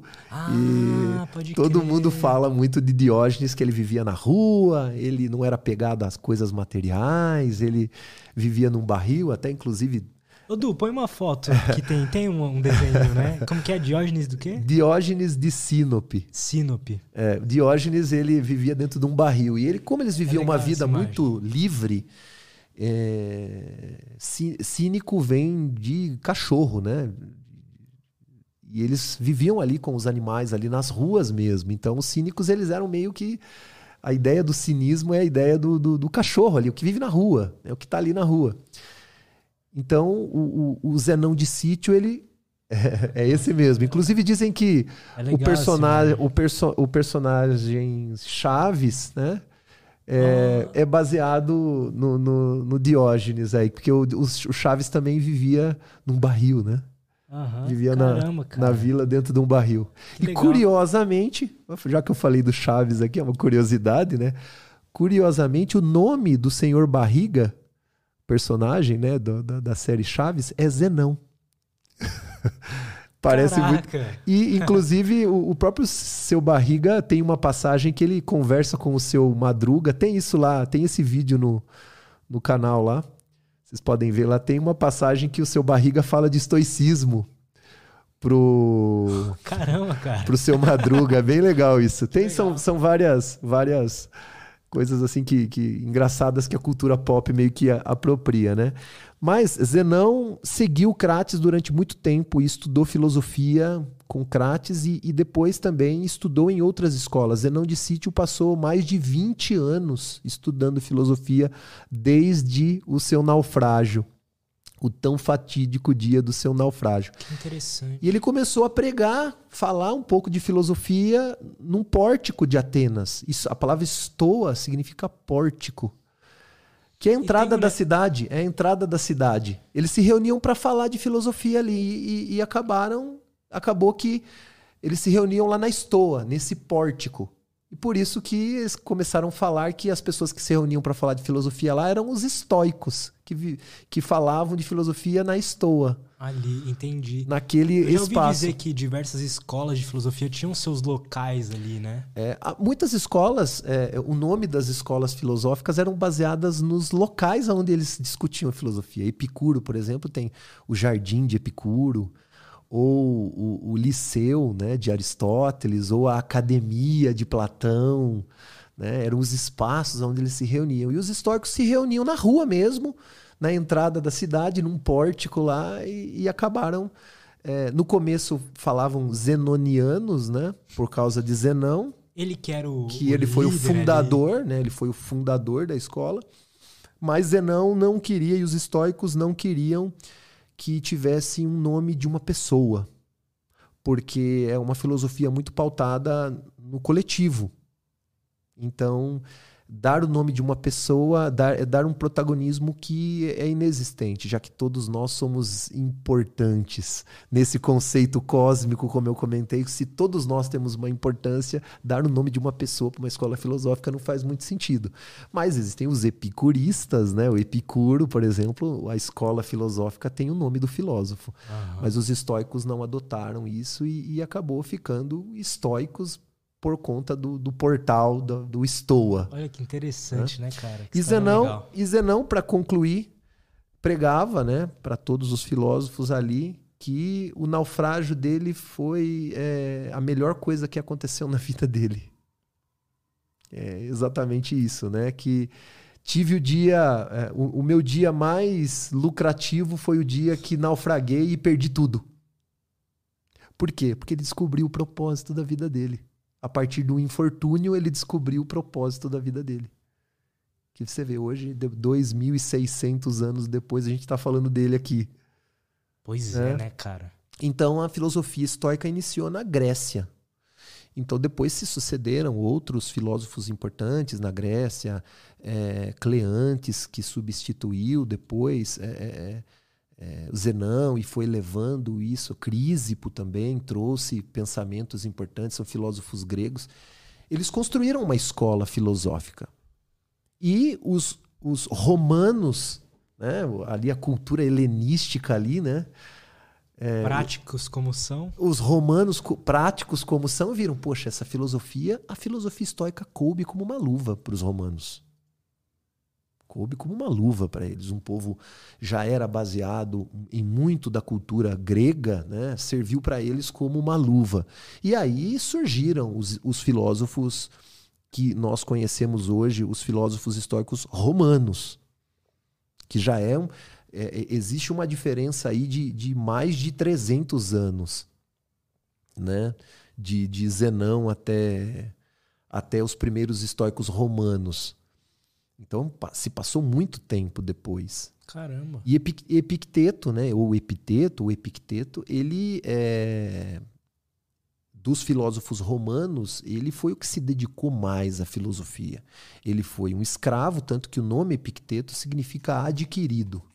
Não é um Caramba. nome. A palavra Epicteto é adquirido. Ele era um escravo. Ele era escravo de Epafrodito. Ele foi escravo por mais de 30 anos. Epa, Cara. Epafrodito foi um, um- um mestre muito cruel com Epicteto. Quebrou a perna dele, né? Não De propósito.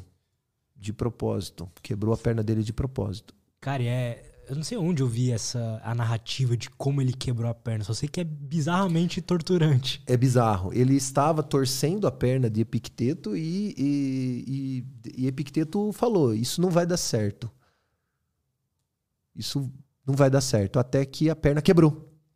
E aí Epicteto disse: Eu te disse. ele era foda também. E ficou. é, isso trouxe essa sequela física a ele. Mas a, a sequela não, não afetou a sua capacidade de, de escolha. Ele não se sentia prejudicado por aquilo. De fato, foi uma oportunidade para ele. E a escravidão pode ser a escravidão do meu corpo, mas a minha mente nunca vocês vão conseguir escravizar. Esse era o pensamento de Epicteto. Ele era, como a gente diria hoje, ele era brabo mesmo. Que o cara foda, era né? brabo mesmo, brabo. E, e Epicteto foi escravo por muito tempo e depois ele conseguiu é, a liberdade e passou a ensinar passou a ensinar e, e teve a sua escola filosófica. Mas, por ser escravo, ele não escreveu nada. Epicteto não escreveu nada. Então, tudo que a gente lê do Epicteto foi escrito pelo seu aluno mais ilustre, né, chamado, como eu disse, chamado Arriano. Arriano compilou vários livros dos textos de Epicteto. São vários livros, chamados hoje de discursos. Diz, disse que existem mais livros, mas hoje que nós temos acesso a esses livros, são quatro livros de discursos de Epicteto. É, dos filósofos gregos, não se tem obras, não, não sobreviveram nenhuma, não sobreviveu nenhuma obra de Zenão. É, diz que Zenão escreveu muito. Diógenes Laércio fala muito desses filósofos antigos gregos. Dizem, é, inclusive ele cita todas as obras que esses filósofos escreveram, mas se perderam no tempo. Não existe nada que a gente consiga acessar. Dos romanos, sim. Então, Epicteto tem esses quatro livros de discursos escritos por seu aluno Arriano. E Epicteto, como era prático, né, falou: olha, muita coisa isso aí. Tem muita coisa escrita aí. Vamos fazer algo prático. Algo prático. Algo tipo uma adaga que você está aqui, se você precisar, você saca e usa na hora. Foi assim então que foi compilado o manual chamado Enquiridium. Então, o, o Enquiridium ele é um resumo desses livros, de todos esses livros escritos, né, desses discursos do Epicteto escritos pelo Arriano. Então, o, o, a leitura do Enquiridium, né, ou o manual, o, a ideia é que ele, você tem acesso à informação rápida. Você não precisa ler os quatro livros. Você lê ali o Enquiridio, ele já tem todos os tópicos ali que são importantes para você aprender e começar já a usar. Até inclusive eu acho legal, legal que tem alguns, algumas versões do, do Enquiridium, né? Que tem uma adaga na capa. É justamente por causa disso. É, é você ter a filosofia ali para você usar a qualquer momento. O Epicteto ele foi aluno de Musônio Rufo. Musônio Rufo é considerado Sócrates romano. Então, também não se tem obras, muitas obras, acesso a, a, a alguns fragmentos apenas de Musônio Rufo. Então, Musônio Rufo foi um professor muito sábio. Epicteto aprendeu muito com ele. É, era um cara que trazia essa questão. Filosofia se a gente ficar sentado aqui discutindo metafísica, não vai ajudar eu viver hoje. Eu preciso viver hoje. Eu tenho aqui que lidar com essa situação que eu estou aqui agora. Então, a gente tem que ter algo para fazer com isso aqui agora. Então, Musônio Rufo era um filósofo muito prático. E aí, Epicteto seguiu esse caminho. E, e dos romanos, ele teve uma vida muito difícil mas é, foi exilado. Teve uma época que o imperador romano expulsou todos os filósofos de Roma. Ele foi expulso de Roma praticamente e, e nisso ele montou a escola filosófica dele e, e, disse que viveu mais de 90 anos Epicteto, né? Viveu muito. Cara, é muito interessante, é. né? Como que a história de todos esses, os principais ali, Marco Aurélio, Sêneca e Epicteto, são muito interessantes, né, Sim. cara? Epicteto ainda é, viveu numa época onde Sêneca também né, estava.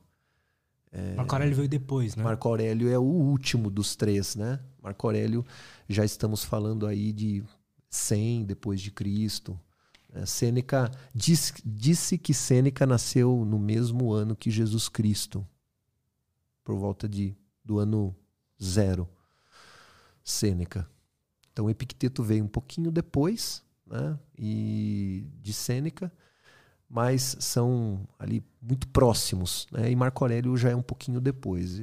Marco Aurélio pegou o final, né? Marco Aurélio era muito novo quando o Epicteto já havia partido, né? Então, mas todos eles são muito conectados. Marco Aurélio leu muito Epicteto, cita Epicteto. É, no próprio Meditações, Marco Aurélio cita Epicteto também. Então, olha só que legal, um imperador usando conselhos de um ex-escravo. Eu não sei, assim, se a visão que eu tenho do Marco Aurélio é muito é, enviesada, mas pelo que me parece, ele foi um bom imperador, uma pessoa boa, né? Ele foi uma pessoa, assim, da hora. Marco Aurélio, ele viveu numa época muito difícil. Ele não escolheu ser imperador. Ele não escolheu. Ele não era filho de nenhum. Na época era muito comum se passar, né? De geração para geração, os filhos. Marco Aurélio foi filho adotivo do imperador Antonino Pio. Então, é, a, a, a situação de imperador, ele foi preparado para ser imperador. Então ele recebeu, Desde moleque, né? É, ele recebeu essa, esse destino da fortuna. Você vai ser o imperador, você vai ser preparado para ser imperador. Mas não tem uma coisa que o Antonino percebeu algo nele? Não tem algo assim? Sim, exato. É... O apelido de Marco Aurélio era Veríssimo, que quer dizer o mais verdadeiro. Marco Aurélio, desde pequeno, era uma criança diferente. Uma criança justa, uma criança muito pautada, muito de princípios mesmo, muito virtuoso, um menino muito virtuoso. Antonino viu isso nele. Tão justo, corajoso. Exatamente, um menino muito virtuoso. Então, ele foi preparado para ser imperador. E, e o interessante é que quando Antonino já estava próximo a, a a falecer e, e Marco seria proclamado imperador, Marco falou: Não, eu não vou ser sozinho. Eu não vou ser imperador sozinho. Ele acabou é, chamando o irmão adotivo dele, Lúcio, né? Lúcio Vero, para ser imperador junto com ele. E eles foram imperador. Houve uma. Co-imperadores, né? Co-imperadores, sim. Marco Aurélio mais voltado aos assuntos internos, né? E, e o irmão mais a assuntos externos e, e, campo de batalha mesmo. Depois Marco também, é óbvio, teve que assumir esse papel e, e, e passou boa parte da sua vida em campos de batalha. Tanto que o Meditações, boa parte dele foi escrito em campos de batalha. Né? Então ele estava ali escrevendo os solilóquios dele é, no meio da guerra ali. Então imagina o nível de consciência que é preciso, né? Numa situação de extrema pressão, você tá escrevendo, tá pensando ali no, numa forma boa de se viver. Uhum. Então ele de fato era uma pessoa muito diferenciada. Cara, nossa, é que legal que foi esse episódio aqui, porque é muito interessante, cara, a história de todos eles, como eles. É, de cada um no seu tempo ali, da tua forma, mas foram evoluindo essa filosofia, né? E que é tão prática para os dias de hoje, né? a gente vive no que é muito o que era a Roma também, né? O jeito que é feito a nossa vida hoje sim, em dia. Sim. Então, acho que não tem outra, outra forma de, de tentar entender as situações da vida mais interessantes assim do que o estoicismo hoje para mim, assim, de entender as situações como elas realmente são, de a dicotomia de controle. Assim, tudo isso é uma fonte muito interessante de, de sabedoria, de paz, de enfim. É, uh, o estoicismo durante a história, o estoicismo sempre, sempre floresceu nos tempos difíceis. E nós estamos vivendo tempos difíceis. Então é uma época onde é, ele é uma ferramenta muito útil para a gente poder enfrentar as adversidades. E, e, o, e, o, e o estoicismo traz um, um pensamento muito poderoso isso é algo que, que eu carrego, acho que a minha frase estoica mais poderosa, aquela que me dá mais força de fato, é uma frase do Marco Aurélio que diz que do fogo ardente, o fogo ardente faz luz e chama e brilho de tudo aquilo que é jogado nele. Esse pensamento é muito poderoso. Porque ele mostra que tudo que a gente vive, tudo que a gente passa pode ser usado como uma oportunidade para o seu propósito, para você atingir o seu objetivo, para você evoluir. Tudo aquilo que você passa, seja que você considere bom ou mal, como fogo. O que você joga nele, ele, ele queima, ele transforma em energia. E o estoico, isso é o estoicismo. Independente se você tem uma vida boa, se você tem uma vida ruim, todo mundo passa por dificuldade. Quando você transforma essa essa dificuldade em algo positivo, em uma oportunidade, em uma oportunidade, é muito, é, isso é, é, é, muito poderoso. E é óbvio, é, a gente sabe que é, um dos segredos da grandeza do ser humano, como o próprio Nietzsche diz, é, é, é que é o conceito do amor fati. É amar o seu destino. Então, independente de tudo que eu passei na minha vida, isso eu hoje com 48 anos posso dizer da minha experiência. Tudo que eu passei na minha vida, tudo, situações boas e situações que não são boas, situações ruins, tudo que eu passei serviu para que eu fosse o ser humano que eu sou hoje. Tudo. Então, é, eu agradeço por todas as dificuldades que eu passei. Hoje eu tenho essa maturidade para dizer que eu agradeço por essas dificuldades, porque se eu não tivesse passado por elas, eu não seria quem eu sou hoje. E é a questão, isso traz, né, de uma certa forma, também uma tranquilidade com o resultado. Porque você não fica esperando um resultado seja ele bom ou ruim, ele vai vir e o que ele da forma que ele vier vai ser bom para mim. Seja bom ou seja ruim, vai ser bom para mim. Dos, das duas formas vai ser bom para mim. Porque eu vou poder me exercitar e ser um ser humano melhor.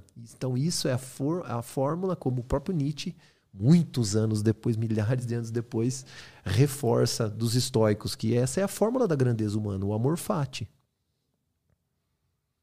É você amar o seu destino, amar tudo aquilo que você viveu, tudo aquilo e abraçar tudo aquilo que acontece. Hoje, o Sêneca diz isso, hoje uma situação ruim, hoje para você pode ser difícil, mas daqui a algum tempo você vai olhar que aquilo foi bom para você. Pois é, né? Precisa de muita maturidade também para entender isso. É necessário muita maturidade, porque é, para os estoicos tudo acontece na hora que tem que acontecer tudo acontece, Marco Aurélio diz isso, né? Ele tem esse pensamento. Tudo acontece da, do, na hora que, e no tempo certo que tem que acontecer. E se você. Ele ainda reforça, ele diz. Está escrito em Meditações isso. Tudo acontece como tem que acontecer. E se você olhar com atenção, vai ver que sempre é assim. É porque não tem como ser diferente, né? Exato. Não tem, não tem como uma coisa ter acontecido em um outro momento, porque só tem aquele. Exatamente. Então, assim, é algo que dá também para a gente certo é, res, responsabilidade nas suas ações, mas também te traz conforto. Porque se você enxergar uma situação ruim como uma oportunidade, ou algo como uma oportunidade de crescimento, uma oportunidade de você se tornar um ser humano melhor, sempre que aquilo acontecer, você está tendo um combustível para os seus propósitos. É a questão da chama mesmo, né? Tem uma frase, né? eu não lembro de quem que é, mas tem naquele livro ali. O obstáculo no caminho se torna o caminho, né? É, o impedimento à ação impedimento se ação. torna a ação. É Mar Marco Aurélio. Perfeito. É. Então, isso é, é, faz parte né, de um pensamento que hoje, né, a filosofia estoica, ela ganha esse, essa repercussão, ela ganha esse, esse holofote porque a gente vive de fato tempos difíceis, a gente passa pelas. Por mais que a gente esteja aqui há, muitos milhares de anos do, do, do, do dos estoicos é, fundadores, né, os problemas do, do, do, homem sempre são os mesmos: a má administração do tempo, o medo da morte, as dificuldades, é, os desafios que a gente enfrenta. E a gente vê isso pelo que eles escrevem, né? Exatamente. É tudo que a gente sente hoje. Exatamente. Então, assim, é, as ferramentas que eles desenvolveram servem para a gente praticar, exercitar isso. E eu, é óbvio, recomendo a todos aí que, que experimentem. Experimentem. Como é que você menos. diria para o pessoal começar a estudar estoicismo, assim. Eu, pelo menos, eu tenho dificuldade em, ao recomendar algum livro, porque eu não sei, assim, qual falar para o pessoal começar. Como que você vê esses primeiros passos aí? Olha, é... existem várias estratégicas pedagógicas, inclusive, para gente, a gente trabalhar. Epicteto, ele tem uma obra incrível. Ele era um professor. Diferente de Sêneca e de Marco Aurélio, não eram, eles não eram professores, eles Uh, Epicteto era professor, então ele, ele tem uma didática, uma forma de, de explicar os conceitos que o Arriano tentou condensar ali quando ele copiou os discursos. Então, não, não é uma linguagem, não é uma linguagem muito acessível. Você precisa de um certo amadurecimento para ler. O Enquiridium, né, o manual, como é um livro curto, é um livro pequeno, é, ele traz uma certa facilidade. Então, se a pessoa quiser aprender com uma obra legal, existem algumas interpretações do próprio Enquiridium mais atualizadas, numa linguagem mais atualizada. Tem uma que eu acho muito legal, que eu recomendo, é o Manual da, da Boa Vida. Tem é uma, inclusive é uma, uma é uma versão, né, é, que traz uma linguagem mais fácil, para compreender. É, um, é uma boa indicação de leitura inicial, o Manual da Boa Vida. O Sêneca, ele adorava escrever cartas. Sêneca amava escrever cartas. Então, é, ele, as famosas cartas a Lucílio, né, são muitas cartas, mais de 100 cartas ele escreveu a Lucílio, ele escreveu carta para a mãe dele, Élvia, para Márcia, ele escreveu várias cartas. E, e Sêneca também, ele escrevia é, obras, obras, peças de teatro também. Então, Sêneca era meio, ele era bom em escrever. Uma obra do Sêneca que eu acho legal, as cartas a Lucílio é, é um, são trazem muito conhecimento, mas uma obra inicial, por exemplo, falei do, do, do Enquiridium, né? Essa versão, o manual da vida boa aí do essa versão do Equirídio do Epicteto é um bom livro para começar. E já do Sêneca, eu recomendaria que é, Sobre a Brevidade da Vida é uma obra muito legal. Uma obra de fácil leitura do Sêneca. Eu acho que é um bom livro para se começar sobre a brevidade da vida. Legal. E Ele já começa com aqueles conceitos de memento mori e tudo isso. É, já a questão, a questão da, da, da, do uso do tempo, administração do nosso tempo.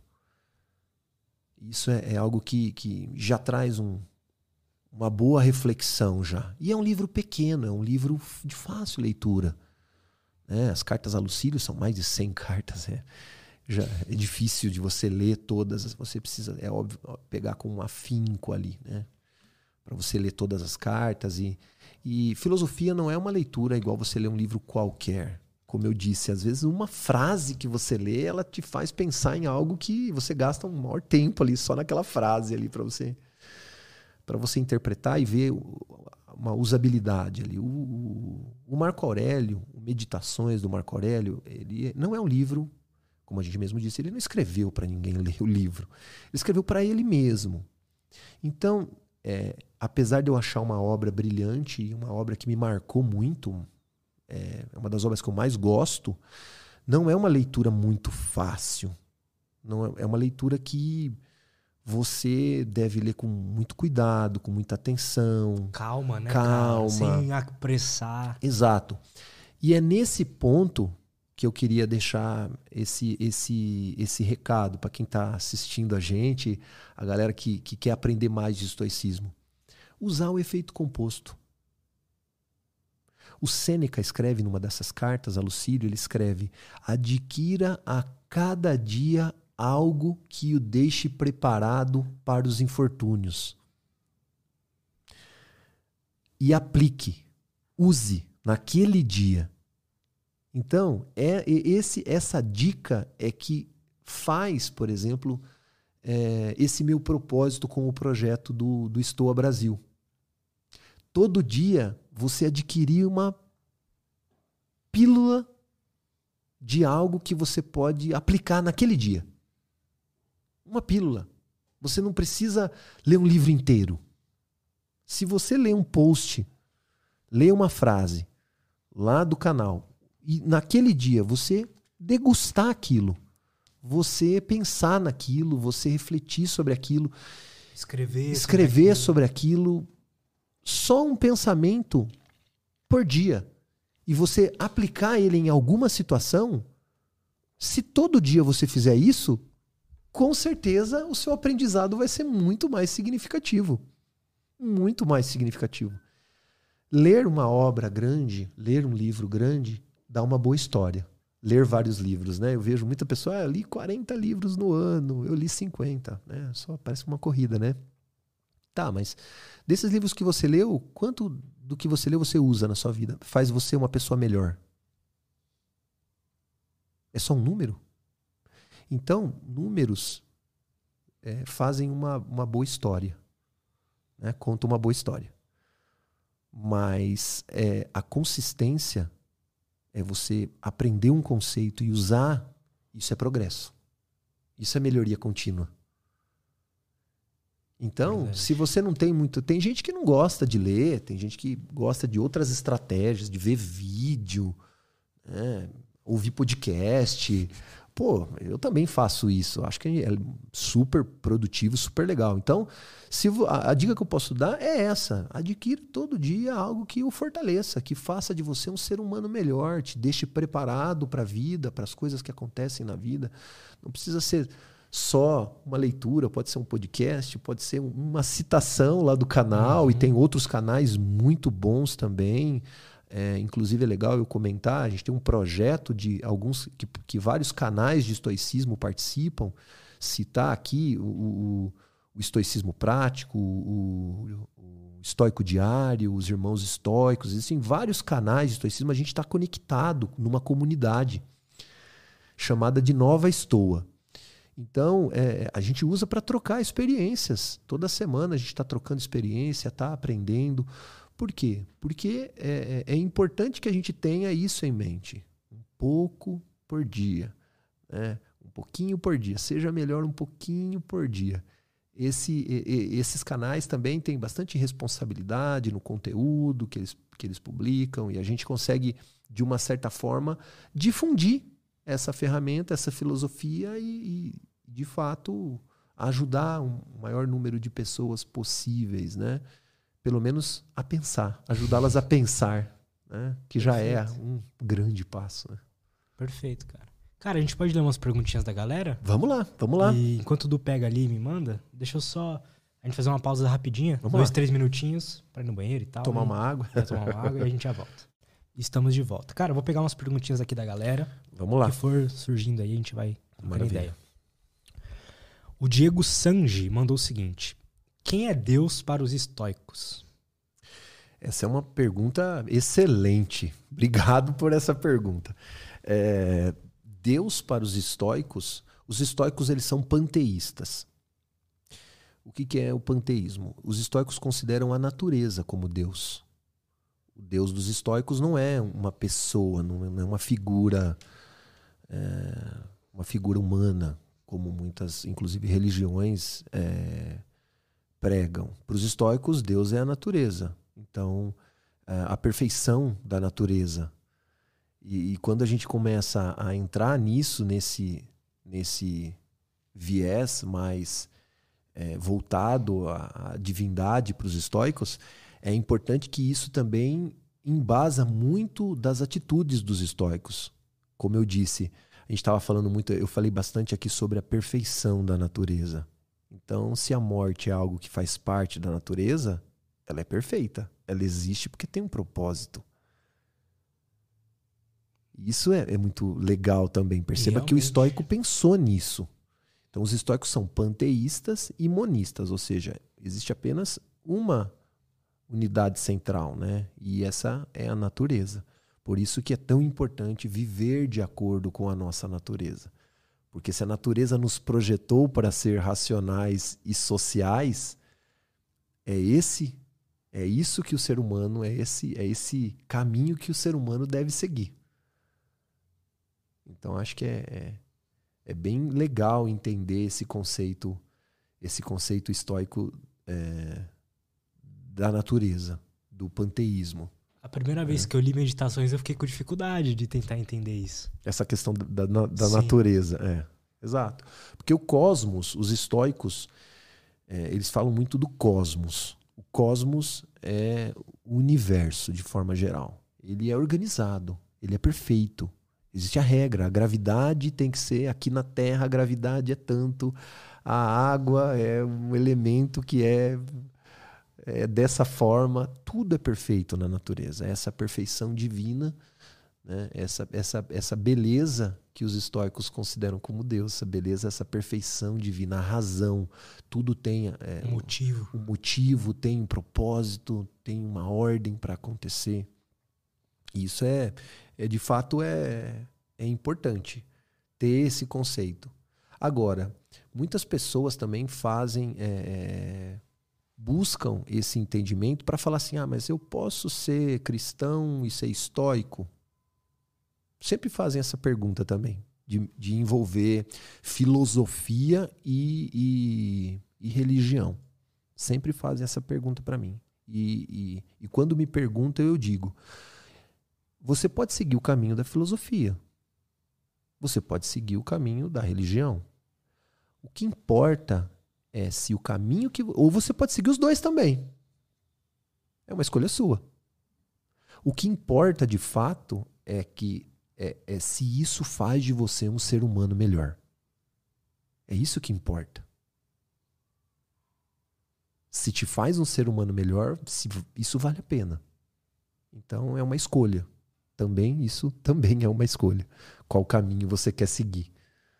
Né? Interessante isso pessoal, minha opinião particular, eu sigo mais um caminho voltado à filosofia mesmo. Eu sou mais adepto do caminho filosófico. Apesar de achar também, por exemplo, Jesus Cristo um, um filósofo muito sábio, um dos sábios para mim, um dos mais sábios. Pois é, eu também acho isso. Eu também acho legal que não só o cristianismo, mas até outras religiões aí tem sabedoria também, inclusive. Sem muito. dúvida nenhuma. Assim sem, como os filósofos. Sem dúvida nenhuma. Sem dúvida nenhuma. Buda. Existem muitas pessoas que foram sábias e que trouxeram conhecimentos importantíssimos para a humanidade. Isso eu não tenho dúvida de que sejam. Existem muitos é, que nós poderíamos considerar como sábios, né? Uhum. Para nós da filosofia, né? Sócrates é considerado um sábio. Tem também. É, o mais sábio, né? Dá para seguir o, o, caminho também, assim, de se tornar uma pessoa melhor através da ciência também. Também. Você consegue entender quantas horas você precisa dormir, quantas coisas você. Quanto de água você precisa tomar, quanto, quanto de exercício você precisa fazer para poder sentir minimamente bem. Sim. Sem isso, já esquece. Você já tá na Sim. dificuldade. É, mas é, é, é uma pergunta, essa é uma pergunta importantíssima entender, de entender. Spinoza traz muito esse conceito do, do, do Deus e a natureza. Spinoza também era um filósofo panteísta que gostava muito do estoicismo também, um filósofo é. que, que foi muito durante muito tempo foi mal interpretado, né? Mas ele também tinha esse conceito, o mesmo conceito panteísta dos estoicos. Legal. Bom, O Diego Sanger mandou mais uma, que é qual a diferença entre o estoicismo e o epicurismo? São duas filosofias que disputavam. que, que, que é o epicurismo? É, são duas filosofias que disputavam a, a atenção dos gregos na mesma época, os estoicos e os epicuristas. É, Epicuro foi um filósofo é, que no seu pensamento filosófico a ideia dele era a busca pelo prazer. Mas não é o prazer que nós pensamos hoje. Epicuro foi também um filósofo muito mal interpretado.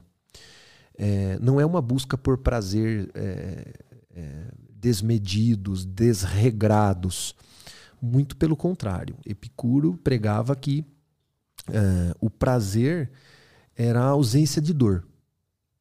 Então, é, os epicuristas, diferente dos estoicos, eles não se envolviam com questões públicas, com política, por exemplo. Os epicuristas.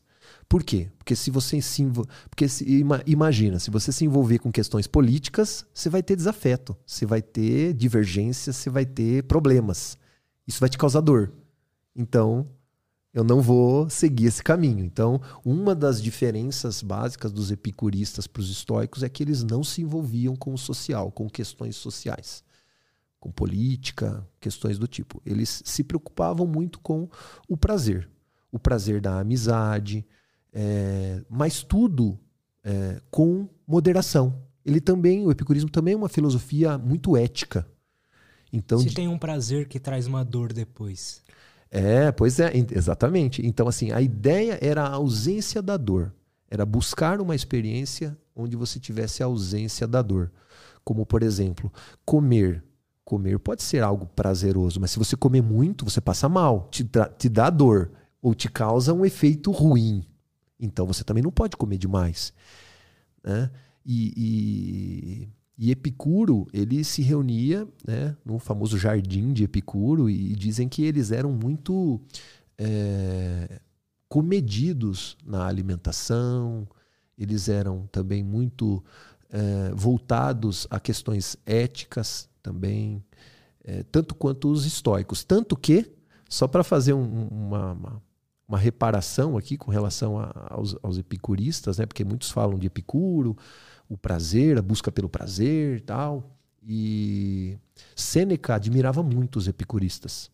Nas cartas a Lucílio, Sêneca deve falar mais de 70 vezes dos epicuristas. Nas cartas a Lucílio. Caramba. Pois é, Sêneca tinha, de fato, uma certa admiração pelo epicurismo. Porque ele dizia, Sêneca dizia que jamais iria evitar um bom um bom pensamento, mesmo que ele viesse de outra escola filosófica. Sêneca era adepto do se tem alguma coisa boa ali naquele pensamento, use. É, é, é propriedade da humanidade, não é uma propriedade da escola epicurista. Uhum. Então, Sêneca tem, tem esse pensamento, essa, essa, essa mente muito aberta a, a, ao conhecimento, a estudar outras escolas. Não é porque eu tenha é, é, me dedicado tanto tempo ao estudo do estoicismo que eu não estudo outras escolas filosóficas ou leia outras obras filosóficas. Aliás, recomendo né, que vocês vejam e conheçam outras escolas filosóficas. Tem muita coisa boa no epicurismo também, tem muita coisa legal também ali. Mas é, eu, como também tenho muito esse viés é, do próximo, do se envolver de fato com questões mais sociais, acho isso mais importante. É, prefiro o estoicismo. Acho que o estoicismo tem uma fortaleza muito grande nesse aspecto. Mas também é uma escola interessante, aliás, recomendo. Legal, existem, cara. Existem obras bem interessantes sobre o epicurismo. Legal, vou atrás. O Vitor Manuel mandou: como aplicar o estoicismo nos estudos? Disciplina. Eu acho que é a questão básica é a disciplina. Os estoicos são muito reconhecidos pela disciplina. Porque motivação motivação, ela é uma emoção. É uma emoção. E como toda emoção, você vai ter os seus altos e vai ter os seus baixos. Então, se você depender da motivação, muitas vezes ela vai te deixar na mão, porque é uma emoção. É como você tá feliz ou tá triste. Você não vai. É, é, é alto e baixo. Né? Uhum. E os estoicos pregam muito essa questão da razão, do domínio da razão sobre a emoção. E, e a disciplina, a temperança, né? o autocontrole faz com que a gente consiga é, evoluir e ter é, ganhos em diversas áreas. Uma delas é a área do estudo. Se você todo dia, como a gente conversou, se você todo dia estudar um pouco, no final do mês você somando tudo, você evoluiu demais. Né? Então, acho que a dica para o estudo é de fato disciplina, é não depender da motivação, é usar a disciplina. Né? é, para essa área e para outras áreas da vida também. Então, não, não só para o estudo, né? para preparo físico, para alimentação, para trabalho também.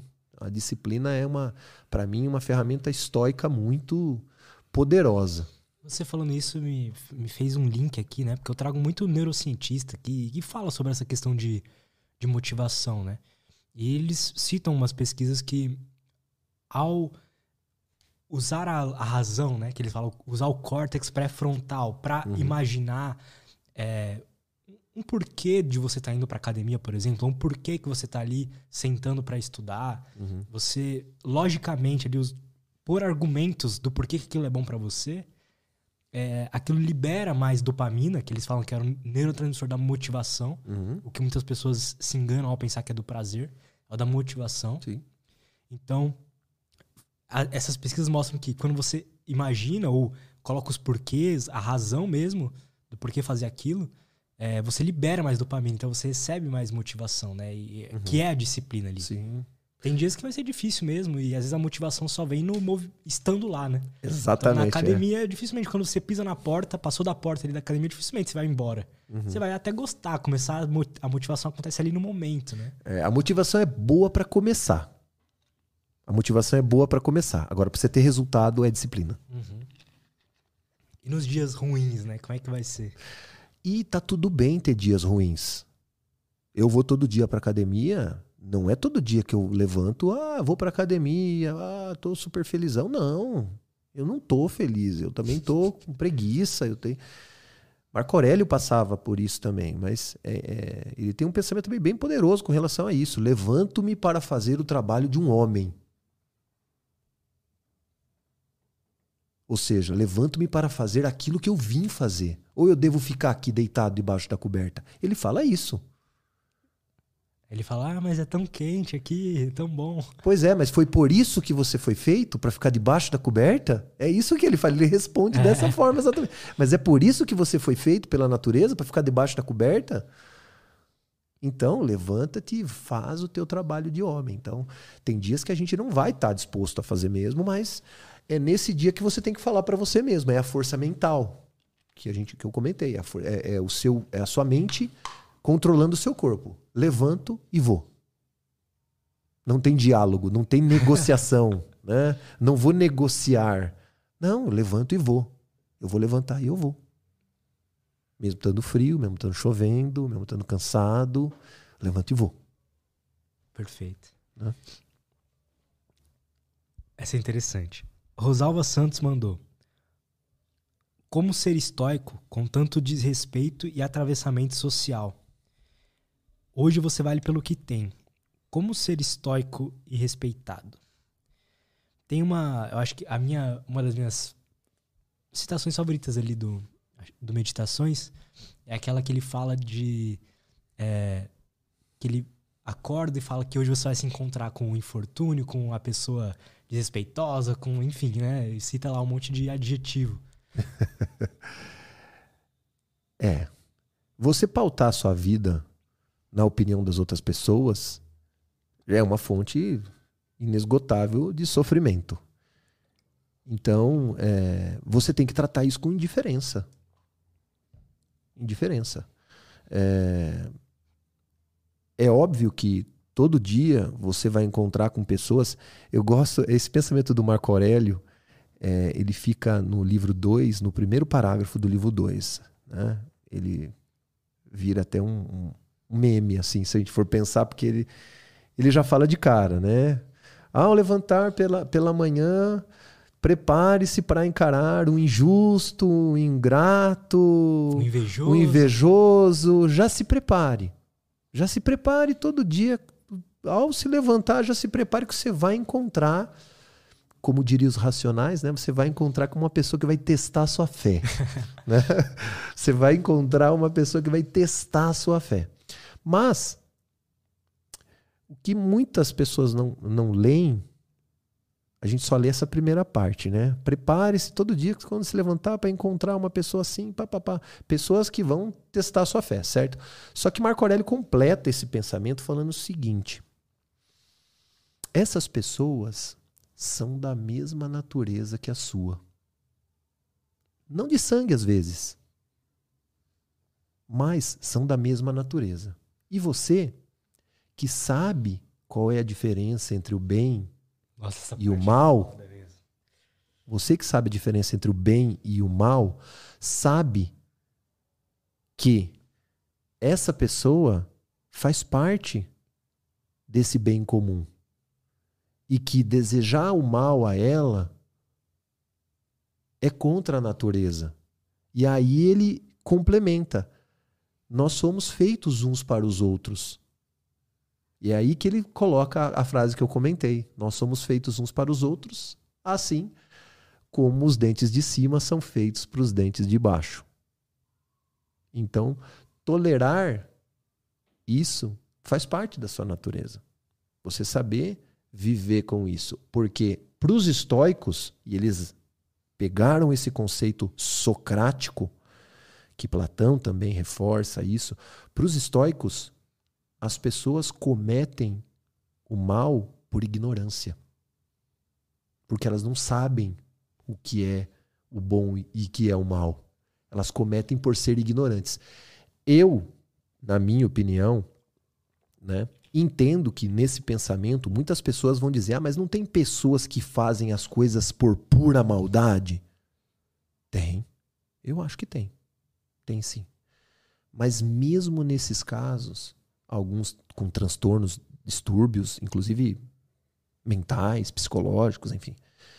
É, eu acredito que na grande maioria das vezes, na grande maioria das vezes, as pessoas cometem por ignorância mesmo, por desconhecer o que é bom, o que é o mal, por é tudo aquilo que a gente conversou durante esse podcast, falando da, da desconhecer sua própria natureza, desconhecer o que é o mundo, ignorância.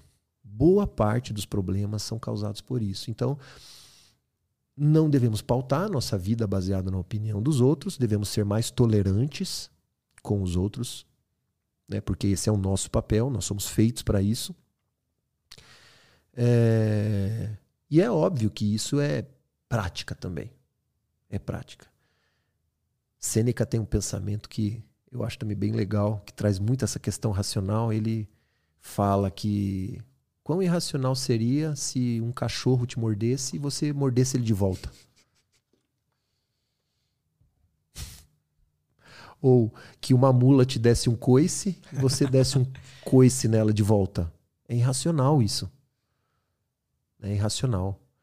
E para completar, né, se eu puder dar um conselho, né, vou usar também uma palavra do Marco Aurélio que ele diz que a melhor forma de se tratar com pessoas hostis é não se tornar semelhante a elas.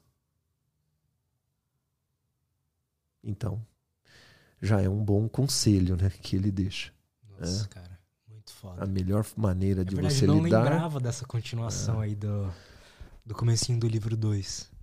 É, é bem poderoso. O, o Meditações cara, é, é um muito. livro. O Meditações não é um livro fácil, como a gente disse, não é um livro fácil de, de fácil leitura, mas ele tem uns insights muito poderosos. Muito, né, Ali né, é. Eu, eu, eu, gostaria de recomendar ele como primeiro, né? Mas porque ele para mim é o mais impactante, é o que mais impactou. Sim. Na minha vida também, sem dúvida nenhuma. Mas de fato, uh, eu brinco com a minha filha, né? Eu falo com a minha filha que às vezes tem dias que como toda pessoa, né? Dias de altos e baixos. Aí, um dia que eu tô na baixa, a primeira coisa que eu faço é eu abro meditações, roleta russa. Abro, pego uma página, aponto o dedo para um parágrafo e leio. Quase na totalidade é um soco que faz você pô, acorda pra vida. Você tem uma edição favorita do Meditações? Porque eu já peguei uma edição que eu achei muito ruim. As palavras que eles escolheram, assim. Isso é um assunto bem polêmico, inclusive. Eu é, não gosto é, muito de versões. As traduções de obras estoicas, na algumas delas não tem uma tradução muito precária, de fato. O Clóvis de Barros, que é um filósofo que eu conheço e estudo e gosto bastante, ele é, surgiu uma versão nova de meditações, até inclusive coloquei essa indicação aí, uma versão mais, mais recente. É, é uma edição que aparentemente está um pouco melhor é, do que as demais, mas é muito difícil. Eu, eu né, gosto muito das, das traduções em inglês. Eu preferi também eu algumas delas, eu tenho pelo menos umas cinco traduções diferentes de meditações em inglês. É, e tem uma mais atual, que é até inclusive o próprio Ryan Holiday, né? A gente estava falando do Obstáculo é o Caminho, um dos livros aí. Ele gosta muito que é do Gregory Hayes. É uma, uma edição em inglês com a tradução do Gregory Hayes. É uma, é uma boa tradução para quem tem familiaridade com o idioma inglês. É uma, é uma boa interpretação, uma boa tradução do Meditações. E aqui no Brasil, essa última versão de Meditações, que é a, o Clóvis de Barros faz uma introdução, é uma, é uma versão boa também. Legal. Uma versão legal. Uma versão ok. né? Beleza. Mas não é um livro de fácil leitura mesmo. Não é um livro de fácil leitura. Mas é muito bom que as pessoas leiam. É importante que as pessoas leiam, né? Sim, Tente, sem né? dúvida. Tente, claro. Eu, a primeira vez que eu li, eu odiei o primeiro livro. eu falei, nossa, quando chegou no segundo, eu falei, caralho, que livro bom. Aí a segunda vez que eu li, eu já gostei do primeiro livro. Eu falei, caramba, tem muita coisa aqui que não tinha passado, eu não tinha percebido. É, Marco Aurélio em Meditações, o, prim- o- o primeiro, o, o primeiro livro, ele fala de tudo que ele aprendeu com as pessoas que conviveu. Isso, pra mim, é uma- um exercício.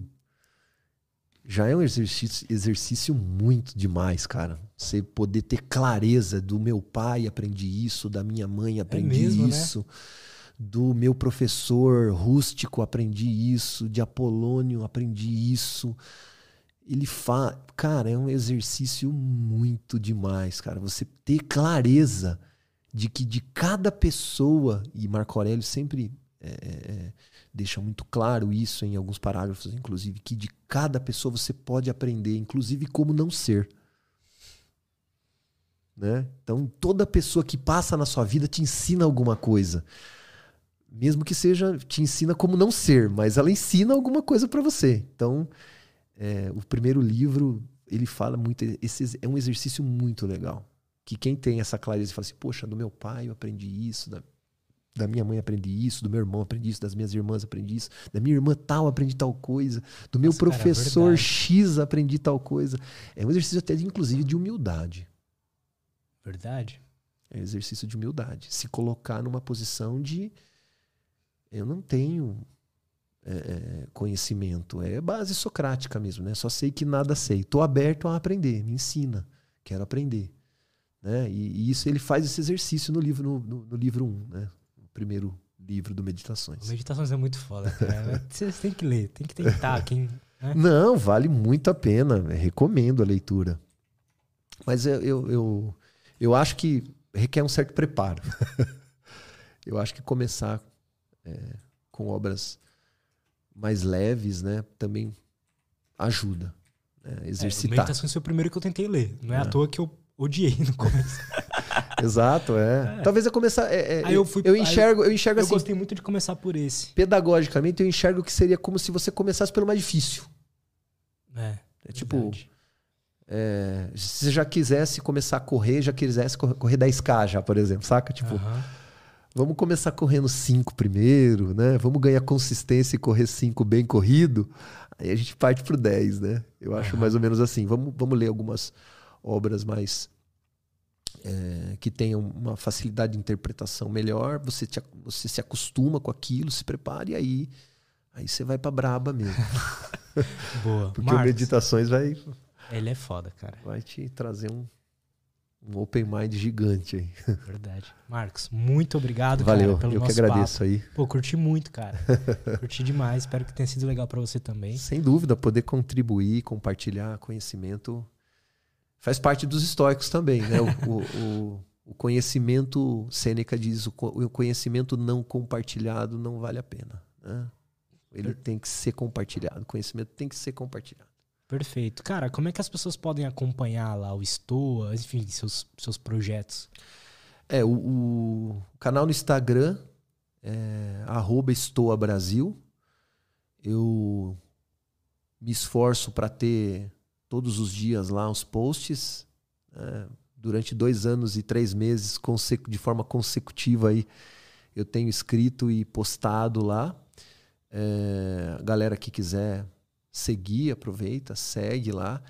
E, e a gente também tem o projeto Nova Estoa, que é um projeto que eu acho muito interessante também, é www.novaestoa.com é, ponto .br e é legal as pessoas acessarem, quem quiser também acessar o, o canal estoabrasil.com.br também.